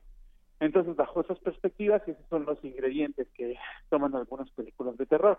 Lo que hacen es eh, tomar en cuenta estos elementos de respuesta y pues preparan escenarios que eh, se puedan interpretar pues como algo que pueda ponernos en sobresalto. Ante esta característica, si la eh, obra logra hacer esta activación, pues entonces lo que usted verá es una activación de los sistemas primarios de estrés, que son los que vamos a interpretar como de miedo, como defensa, como huida. y algunos lo van a, no a todos las personas nos conocen las películas de terror la misma respuesta. Algunos la, la respuesta será de sobresalto, otro será de miedo, otra será de, por ejemplo, congelamiento, algunos otros de llanto, dependiendo de la intensidad del estímulo. Y pues esto lo que significa que el, el terror básicamente que se refleja en estas películas pues tiene nuestra activación. Así es, y que, bueno, pues eh, como usted dice, nos, nos puede tener en esta situación de sensaciones a flor de piel y demás. Sabemos cuando vamos a ver una película de terror que, que pues, eh, o es ficción, o algunas tienen mucho más acercamiento a la realidad. Hay historias que, pues, se acercan mucho a, a una realidad que en algún momento ha pasado, alguna historia, y sobre eso, sobre eso se basa, y pues nos mantiene en esa, en esa situación. Digo, finalmente, quizás hemos tenido, hemos sentido terror no precisamente con una película, sino sino también con una situación que hayamos eh, tenido, que hayamos vivido eh, eh, de manera, pues de manera real y esto, pues tiene que ver directamente con ese ese miedo. ¿Qué es justamente el miedo? Es como el antecedente, algo que nos prepara para saber actuar, es decir, ya nos está alertando algo, pero cuando nos llenamos de miedo, pues a veces no podemos pensar claramente o ya nos nos predispone a una alguna acción. Pues mira, la verdad es que en otras especies hay una predisposición, hay unos que llaman respuestas estereotipadas. Y estas respuestas estereotipadas pueden ser, por ejemplo, congelamiento, como es el caso de algunos perritos de la pradera, donde cuando se ven depredador se quedan congelados, los ratones también sufren mucho de un congelamiento, pero también se puede encontrar eh, huida, como, como en el caso de los pollos, cuando aparece una sombra que simula un depredador o en este caso un halcón, los pollitos simplemente corren, no importa que, que no sea, simplemente ellos huyen y demás, eh, pero también tenemos, por ejemplo, este, una respuesta de lucha, como, como en el caso de los chimpancés cuando se estresan, que tienen a luchar de manera general.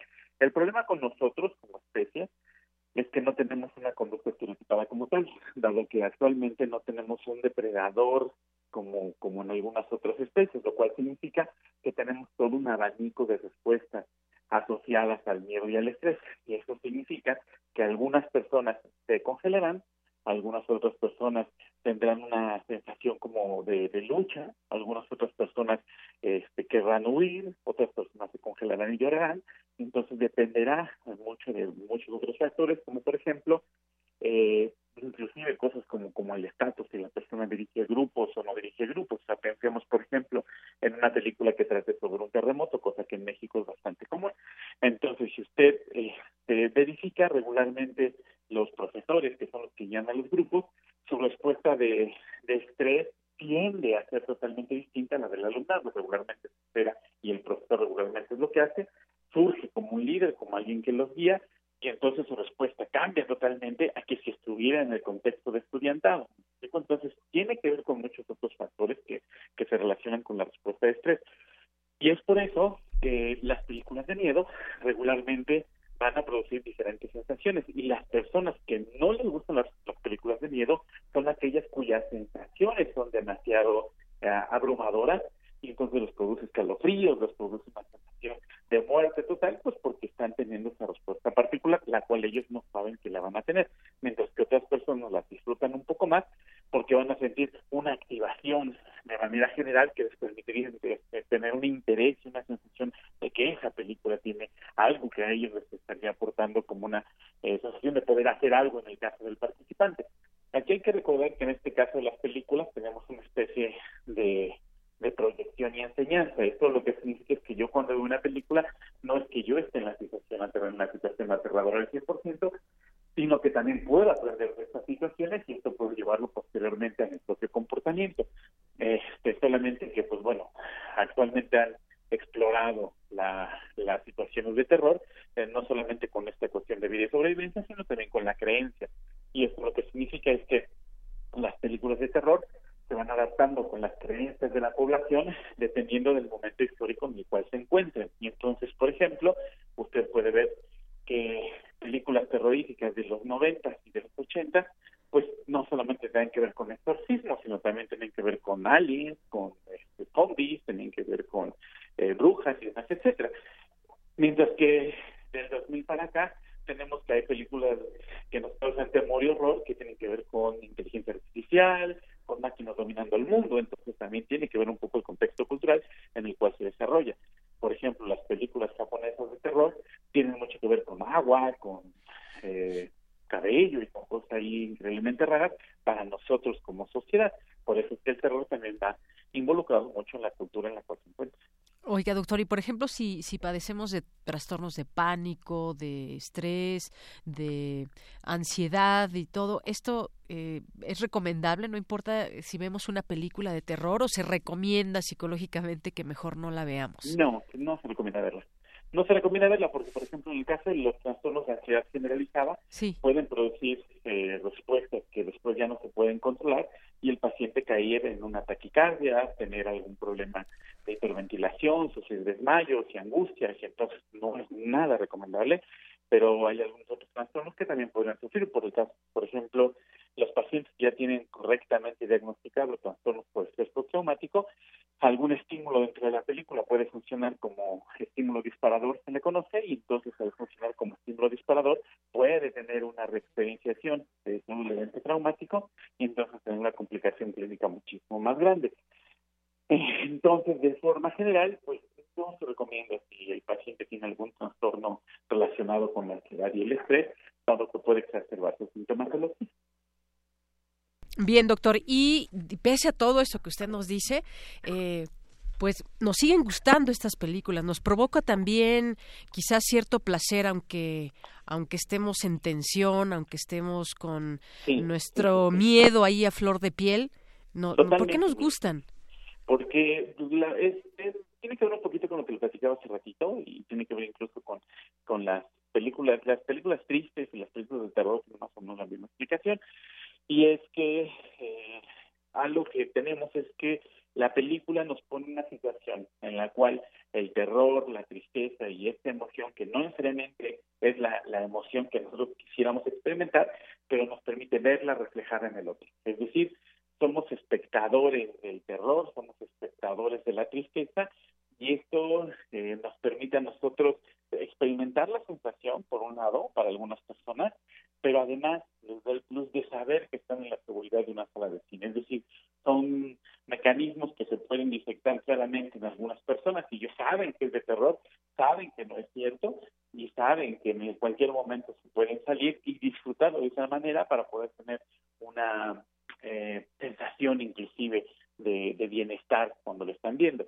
Pero obviamente hablamos de, de, estas personas fanáticos y que disfrutan el terror, Y que lo mismo pasa con, con las cuestiones tristes. Cuando nosotros vemos algo extremadamente triste, o una película triste, o una canción triste, pues nos gustan porque finalmente nos dan un, un tipo de enseñanza, un tipo de aprendizaje, aunque nosotros no estemos involucrados en ello. Entonces, esa es la característica fundamental.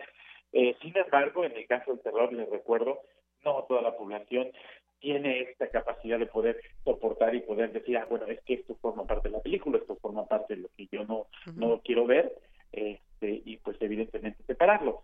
Lo cual, por ejemplo, en el caso de los niños es bastante común. Un niño no, no es capaz de separar todo el evidente... La realidad de esa ficción. La realidad terrorífica y entonces ellos lo llevan a una generalización, entonces aparecen pesadillas, aparecen monstruos, ¿no? Entonces, para, para que sea como un ejemplo, imaginémonos que, que estas personas ya adultas que no logran separarlo y que siguen teniendo pánico y terror, es porque no logran separar correctamente los componentes y logran tranquilizar la sobreactivación que producen este tipo de películas. Así es. Bueno, pues interesante todo esto que nos platica, que tiene que ver con lo que provocan esas películas de terror, ese terror que no, que no solamente quizás eh, es diferente en un libro, en una película, pero que son elementos que nos, nos provocan algo, que físicamente nos hacen eh, sentir y nos hacen eh, viajar en estas, en estas historias y que a cada uno de nosotros nos puede provocar distintas cosas. algunos les provocará placer y otros, pues quizás preferimos no verla o ir acompañados o solamente en el cine? Totalmente, totalmente. Porque además ahí le recuerdo que es una cuestión, una respuesta somatosensorial. Ahorita que comentaba usted, tanto visual como auditiva, este, pues básicamente podemos experimentar el terror, inclusive somatosensorialmente. Y esto pues es uno de los componentes más importantes que tienen que ver con una activación, pues se lo recuerdo, del sistema simpático, lo cual nos produce una serie de respuestas, por ejemplo, los famosísimos escalofríos, la, la piel de la piel de gallina, este, boca reseca y pues bueno, eso se puede pues, básicamente englobar en una respuesta relacionada con el miedo, el estrés y la ansiedad. Así es. Bueno, pues doctor Hugo Sánchez Castillo, qué bueno que nos acompañó en esta ocasión para platicarnos de este tema de las películas de terror y lo que pasa también en el tema psicológico, nuestro cuerpo, nuestra mente. Muchas gracias. No, muchísimas gracias a usted. Un saludo a todo el auditorio y pues estamos en contacto. Claro que sí, doctor. Buenas tardes. Hasta luego. Hasta luego, doctor Hugo Sánchez Castillo, del Laboratorio de Neuropsicofarmacología y Estimulación Temporal de la Facultad de Psicología de la UNAM. Relatamos al mundo. Relatamos al mundo.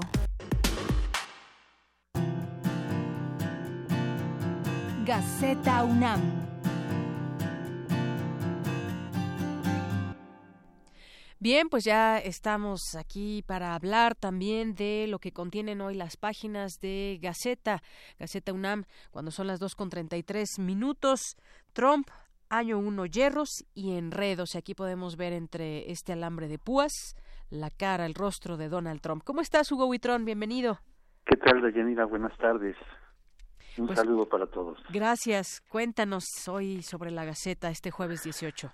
Pues hi- hierros y enredos.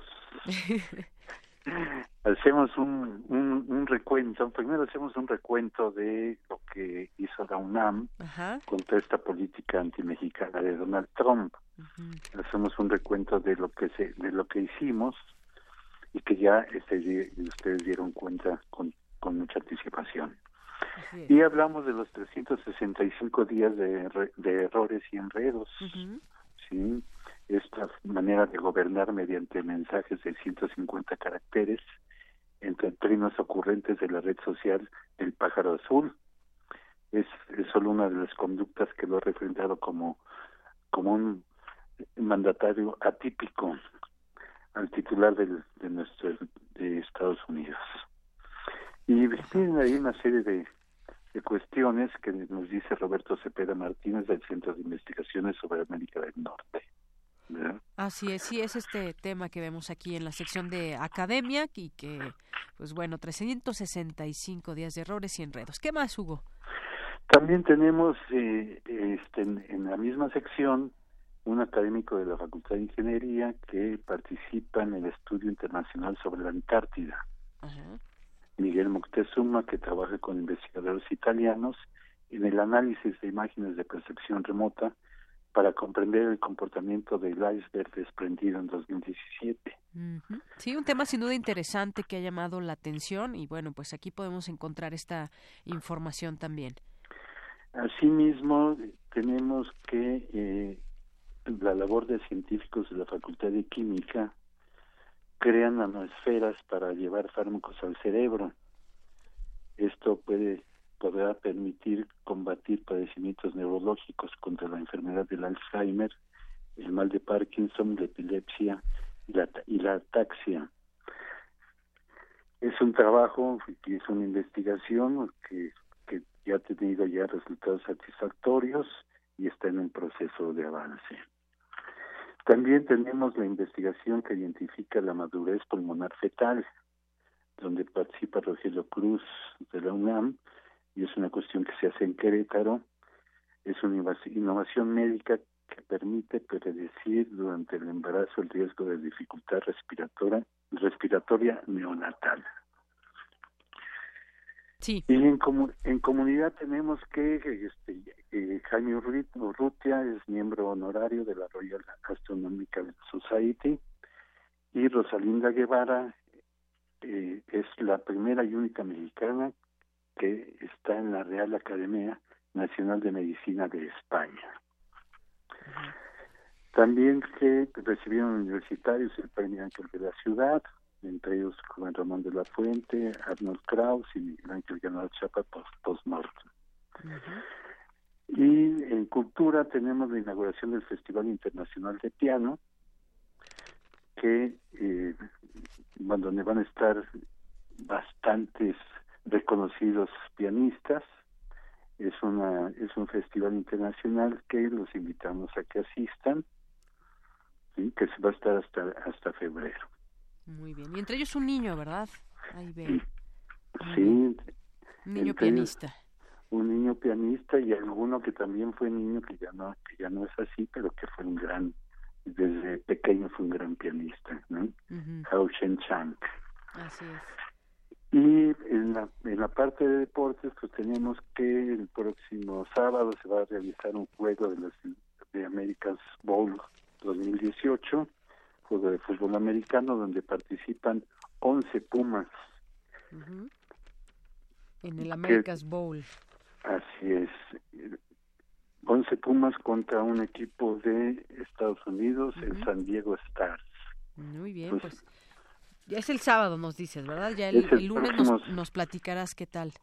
¿Qué tal les fue? Es un partido que se desarrolla en el Tapatío y allí participan tres, eh, ocho muchachos del CCH y tres plumas de CEU. Así es. Bueno, y varias convocatorias también que hay, así que revisen la Gaceta UNAM, ya sea pues eh, físicamente o a través de su página de internet. Así es. Esa es la información que tenemos y no se olviden que nos pueden ver en gaceta.unam.mx y como siempre les decimos, sean felices y hay que estar abrigados porque hace mucho frío. Sí, ya lo estamos sintiendo y las consecuencias también. Muchas gracias, Hugo gracias, Deyanira. Un saludo para todos y a todo el auditorio. Gracias, un abrazo. Hasta luego. Porque tu opinión es importante, síguenos en nuestras redes sociales, en Facebook como Prisma RU y en Twitter como arroba PrismaRU. Relatamos al mundo. Relatamos al mundo. Internacional RU. Bien, pues vamos ahora a las breves internacionales con Ruth Salazar.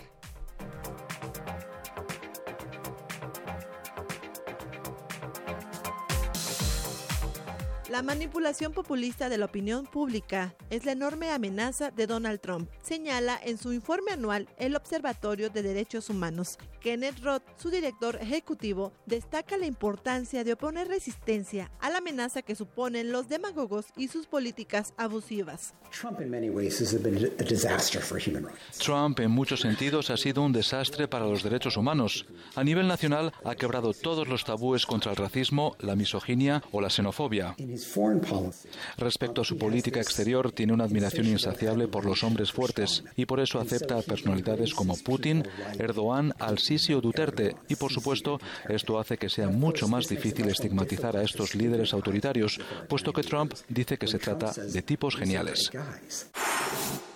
La primera ministra británica Theresa May y el presidente francés Emmanuel Macron firmarán este jueves un nuevo tratado fronterizo de Calais para evitar que los inmigrantes crucen el canal y se acelere el proceso de aquellos que reclamen el derecho de asilo en el Reino Unido. Alerta roja en las Islas Mauricio ante la inminente llegada de Verguita, un ciclón tropical potencialmente peligroso que se aproxima a la nación isleña del Océano Índico, advierte Pravin Rugo del Centro de Prevención de Riesgos y Desastres de la nación. Las autoridades han pedido a los mauricianos que no asuman riesgos innecesarios. Los servicios de emergencia se mantienen en alerta y tanto el aeropuerto como el puerto se encuentran cerrados. De ahí que desde esta mañana Mauricio se haya quedado algo aislada del mundo. Tras el anuncio emitido por la Corte Internacional de Justicia sobre la fecha de realización de las audiencias orales en la causa por la disputa marítima entre Bolivia y Chile, el presidente bolivariano Evo Morales expresó que defenderán el derecho de retornar al mar con soberanía en base de la justicia, el derecho y la razón. En la misa ofrecida este jueves en Iquique, Chile, el Papa Francisco pidió hacer conciencia sobre la migración y en favor de la inclusión de las familias que vienen de otros países para buscar una mejor calidad de vida. Iquique es una zona de inmigrantes que nos recuerda la grandeza de hombres y mujeres, de familias enteras que ante la adversidad no se dan por vencidas y se abren paso buscando vida. Hoy continúa en República Dominicana el diálogo entre el gobierno de Venezuela y la oposición, con el fin de concretar un acuerdo que contemple los seis puntos de la agenda de diálogo. Según el jefe de la delegación gubernamental, Jorge Rodríguez, ambas partes han avanzado en la mayoría de los puntos y confían en resolverlos en su totalidad. Gracias, Ruth Salazar. Vamos ahora con mi compañero Abraham Menchaca. Más allá de las declaraciones del presidente Trump, habrá tratado de libre comercio, asegura especialista de la UNAM. Adelante, Abraham.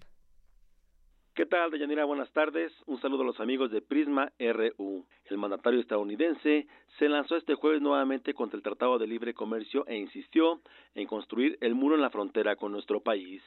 En su red social, el presidente Trump aseguró que México pagará el muro fronterizo directa o indirectamente y calificó como un mal chiste el Tratado de Libre Comercio de América del Norte.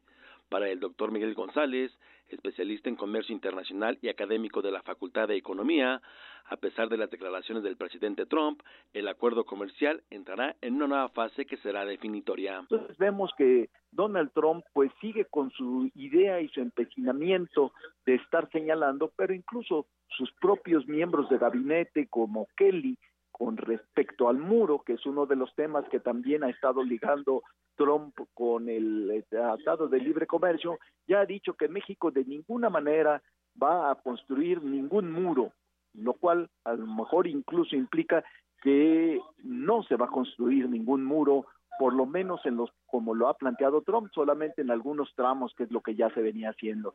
Entonces, creo que de una manera optimista podemos ver que sí eh, se va a hacer una renegociación con que todas las partes van a tener que ceder algo, pero uno, sí va a continuar y segundo, que no va a ser nada más lo que pretende Estados Unidos, sino como en toda negociación todo el mundo tendrá que ceder algo y, eh, y que esto, pues lógicamente no será que uno solo tenga el beneficio, sino que todo el mundo tenga algo que poner para que en términos generales sea benéfico para las tres partes.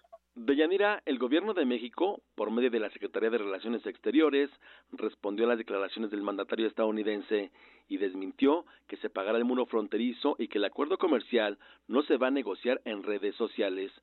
Deyanira, la información que tengo. Buenas tardes. Gracias, Abraham. Muy buenas tardes. Y de aquí nos vamos con mi compañero Jorge Díaz. A 100 días de la administración Trump, los mexicanos ya nos acostumbramos a hacer el costal donde van los golpes de su presidente, señalan especialistas de la UNAM, quienes también pronosticaron la salida del TLC en breve. Cuéntanos, Jorge. Buenas tardes. ¿Cómo estás, Deyanira? Muy buenas tardes. Eh, especialistas de la UNAM hablaron también de este tema tan controvertido, el Tratado de Libre Comercio.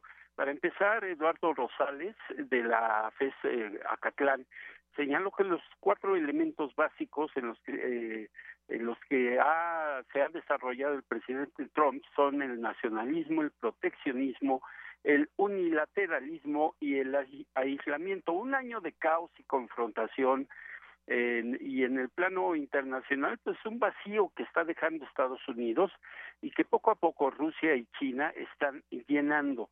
Eduardo Rosales señaló que Estados Unidos ya perdió el rumbo, sobre todo con eh, decisiones como el tratar de salir o que sí, que, que se deshaga el Tratado de Libre Comercio, el cambio de la capital en Israel y una serie de situaciones que todos sabemos, todos estamos enterados y sabemos el porqué de las acciones del presidente de Estados Unidos. Sin embargo, el doctor Roberto Cepeda, del Centro de Investigaciones sobre América del Norte, fue claro y fue contundente. Está bien, el señor Trump tiene un 39% de popularidad en su país, pero también ha dejado cosas positivas. Escuchemos tenemos un presidente muy impopular. Pero por otra parte, eh, ha tenido logros, ¿no? Especialmente en términos económicos. Eh, podríamos decir que eh, durante el primer año de la presidencia de Donald Trump se han dado algunos logros limitados, pero importantes, ¿no? Tenemos en, en, términos económicos, por ejemplo, que en los dos últimos trimestres, y está a punto de salir también estas estadísticas la próxima semana, eh, donde el crecimiento económico eh, del PIB en Estados Unidos está sobrepasando el 3%. En términos de creación de empleos, eh, Donald Trump, durante 2017 se crearon alrededor de 2 millones de empleos en Estados Unidos.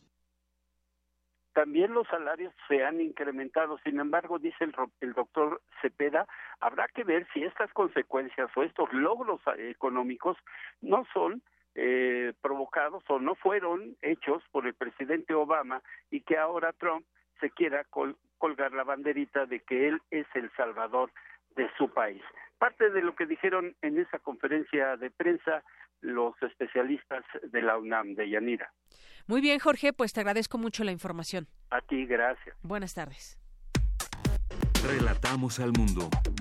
Relatamos al mundo. Porque tu opinión es importante, síguenos en nuestras redes sociales, en Facebook como Prisma RU y en Twitter como arroba PrismaRU.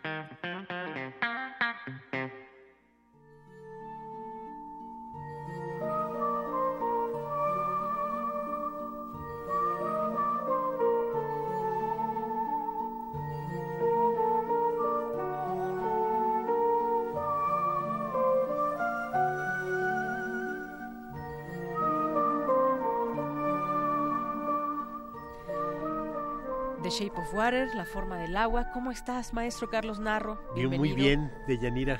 A esta sección el gusto de estar hablando aquí, hablando a, nuestro auditorio y platicando contigo, que siempre es un placer. No, pues igualmente, para escucharte, eh, bueno, pues ¿te gustó esta película de Guillermo del Toro? Sí, sí, me gustó. Y me gustó muchísimo, me gustó muchísimo. Ya la semana pasada te había anticipado, antes del estreno, que él me parece a mí el más completo de nuestros tres mojados este, cinematográficos eh, más importantes. Ya tenemos muchísimos más, ¿no? O sea, estamos llenando por allá de, de este, de mojados eh, fotógrafos, directores. Talentosos. Sí, sí, talentosos. Este, talentosos, no de la misma manera todos, ¿no? Pero por ejemplo talentosos para saber qué es lo que quiere el público también, ¿no? O sea, los de grandes éxitos este, comerciales, pues ahí los tenemos también, ¿no? Eugenio Derbez y demás. Pero yo creo que el, más completo, y déjame decirte que hablando de estos tres, yo creo que los tres tienen obras maestras. ¿sí? Yo creo que los tres ya han hecho algo que más allá de de, este, de una obra con complacencias o con acercamientos, algo, los tres ya tienen cuando menos una película que los coloca en la historia del cine universal ya con toda certeza. Del Toro 2, ¿no? porque yo creo que ya tenía el laberinto del fauno y ahora tiene la forma del agua, que es una película muy hermosa, verdaderamente una gran película. Eh, normalmente me gusta estar en desacuerdo. Cuando todo el mundo dice algo, digo, yo voy a ir a buscarle el, este, ¿por qué no? Pero, y, bueno, y hay muchas críticas, ¿no? Buenas y malas, pero es, es importante eh, decir por qué, nos, por qué nos gusta, por qué no nos gusta. Pues mira, yo, no sé, yo no sé si, si este, si una crítica, como decir, es predecible, tenga alguna validez, ¿no? Porque cuando yo voy a ver este eh, alguna de todas las versiones que he visto de Romeo y Julieta, ya sé en qué va a terminar, hombre, ¿no? O sea, no, no. Pero la forma de llegar a ese final, pues tiene mucho. Por supuesto, por supuesto, pero además sea bien llevada la historia. En este caso yo no creo que el este que el final sea el que todos estaban esperando. Yo creo que sí hay un, el final, un final llevó por varios caminos. Sí hay un final sorpresivo de alguna manera. Sí. Vamos a procurar no, no contárselos porque aunque eh, sorprendentemente en sus tres primeros días más de un millón de mexicanos fueron a verla, eh, pues yo creo que todavía faltan muchos este, millones de, individuos y en nuestro público debe haber muchas muchas personas que van a ir a, a verla. Es una película en la que más allá de que podamos decir, bueno, el este la trama es una trama que que se ha visto de alguna manera en otras películas anteriores y en otras películas desde hace 50, 70 años, ¿no? Es una película en la que el propio Guillermo del Toro, en una de las tantas entrevistas que le he visto, justo al, al final del Festival de Venecia, le preguntan y nos muestra parte de sus intenciones. Dice, cuando, cuando él era niño, vio el monstruo de la Laguna Negra, uno de los monstruos clásicos de la Universal, y estaba desesperado porque las cosas terminaran como a él le hubiera gustado. Y el final no se lo dio la película. Y entonces yo creo que mucho desde, desde niño, a lo mejor este, en, su, en su foro interno se volvió director de cine para corregir al monstruo de la Laguna Negra. Eh, de ninguna manera es este es, eh, es posible negar la similitud entre el monstruo de la forma del agua y el monstruo de la Laguna Negra. O sea, hay una tremenda similitud entre ambos y además él no la va a negar, ¿no? O sea, sí, este, vio esa película de niño, quiso corregirla. Pero hay una cosa que, eh, más allá de la historia que cuentas, pues en el cine es importante cómo lo cuentas y qué es lo que se desprende además de eso que cuentas. La misma historia, vamos, este, eh, vuelvo al ejemplo de Romeo y Julieta. El Romeo y Julieta lo hemos visto miles de veces y lo vemos en una comedia musical estupenda como Amor sin Barreras y lo hemos visto en unas infames telenovelas hace algunos años en la que la, diferencia entre las familias eran porque eran de una cadena hotelera unos y, otros y peleaban por el este espacio del, este, del turismo. Entonces digo eh, es la misma historia revolcada pero eso no es lo que importa. Y cuando vemos la, la forma del agua a mí por ejemplo una de las cosas que primero me llamó la, la atención es el manejo del color. ¿Sí? O sea, es una película que eh, debe haber costado un montón de trabajo filmarla, iluminarla y conseguir las tonalidades que se consiguen ahí. Es una película que no que no está en sepia, es una película que mayormente está en una paleta verde y en la que ese, ese, ese color está formando parte de todo el discurso de la película. ¿no? O sea, no es, no es una película que, que se planeó de colores que van con el sencilla. agua. Sí, colores que van con el agua. El, aunque el discurso fundamental no es el agua, ¿no? O sea, no estamos eh, enfrente de la catástrofe de, de si nos estamos quedando sin agua o alguna cosa así, ¿no? Estamos enfrente de una de una película en la que la defensa de el otro eso es lo que es este importante.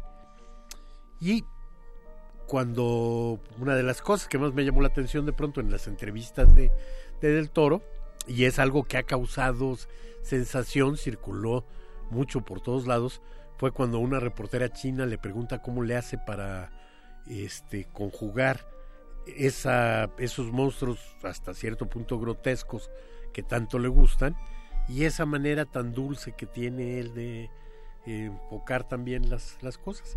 Y la respuesta de él fue contundente. Soy mexicano. Soy mexicano. Sí, sí, que le valió muchos aplausos. Le, valió muchos aplausos, ha circulado por todos lados y de ahí se ha derivado también una de las de las eh, visiones que yo creo que son completamente erróneas también. La forma del agua no es una película mexicana, aunque la haya hecho un director mexicano. Es una película norteamericana. Es una película norteamericana y que tiene su inspiración en fuentes del cine norteamericano. Porque es una película que además es también un gran homenaje al cine. ¿Sí? El, uno de los personajes eh, todo el tiempo está viendo películas antiguas. Suponemos ahí que estamos este, en, la Guerra Fría, en, en, los años 60 probablemente, al principio de estos, quizá Kennedy presidente. Y el personaje está en la televisión siempre viendo películas antiguas, películas de los años 30, películas. Y pues es una delicia eso también. y, los personajes, ¿no? También creo que están muy bien identificados. Este personaje mudo que ha sido eh, también muy importante dentro de la película. Es que es, extraordinaria, extraordinaria la capacidad de la de actuación de la actriz para sin necesidad de la palabra darnos todo lo que nos da. O sea, es eh, algo tan complicado como el mismo amor. Tremenda la, la, capacidad de ella. Entonces, eh, sí, no es una película este, mexicana, pero sí es una película hecha por un mexicano que además está orgulloso de ser mexicano, que yo creo que es algo que en este momento, y lo insistí desde uno de los primeros este, eh, programas en los que estoy aquí contigo, es algo que tenemos que recuperar. O sea, independientemente de los tiempos y de las cosas que pasan, yo creo que es importante que recuperemos esa este, sensación de orgullo de ser mexicanos. Yo lo tengo, tú lo tienes. Claro. Oye, independientemente de todo este tema también de la película, porque tenemos poco tiempo, ahora pues salen a decir que puede haber sido un plagio esta película inspirado en un cortometraje holandés. lo sé, lo sé. ¿Viste lo el leí, vi el cortometraje. Y te voy a decir, de nuevo, te voy a insistir, por supuesto que no hay plagio. ¿Sí? Como no es como no es un plagio del monstruo de la Laguna Negra, como no es un plagio de King Kong, como no es un plagio de Frankenstein, como no es un plagio de muchas otras películas. Y sí, sí, sí hay similitudes. Sí, sí hay hay similitudes. similitudes, pero vuelvo a insistir, o sea, es una película... ah, ah, Y por otro lado, déjame decirte una cosa. Eh, cuando empieza Guillermo del Toro a preparar este proyecto, no se ha realizado el cortometraje este, holandés. Sí, fue antes, lo empezó O sea, él empieza- años atrás. Y mira, ¿qué te voy a decir? Si Guillermo del Toro vio el cortometraje y de ahí extrajo alguna idea, Ajá. tampoco me parece grave. O sea, me parece que esto, este, la, la velocidad y la cantidad de información que tenemos en las redes puede convertir algunas cosas en este en muy fáciles. Y esas acusaciones de plagio, dices, bueno, plagio, ¿por qué? La, la historia tiene similitudes, sí. ¿La intención es la misma?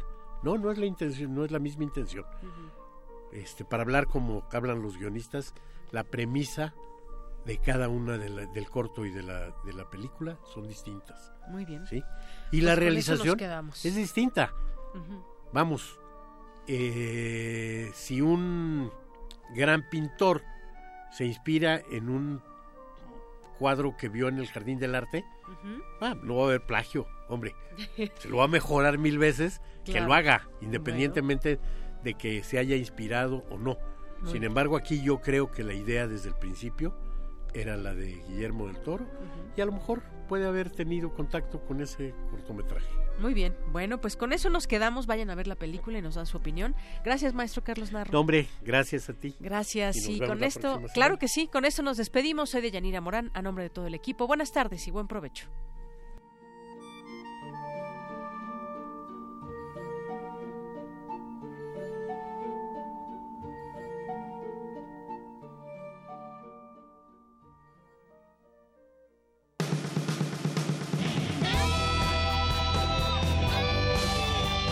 Prisma RU. Relatamos al mundo.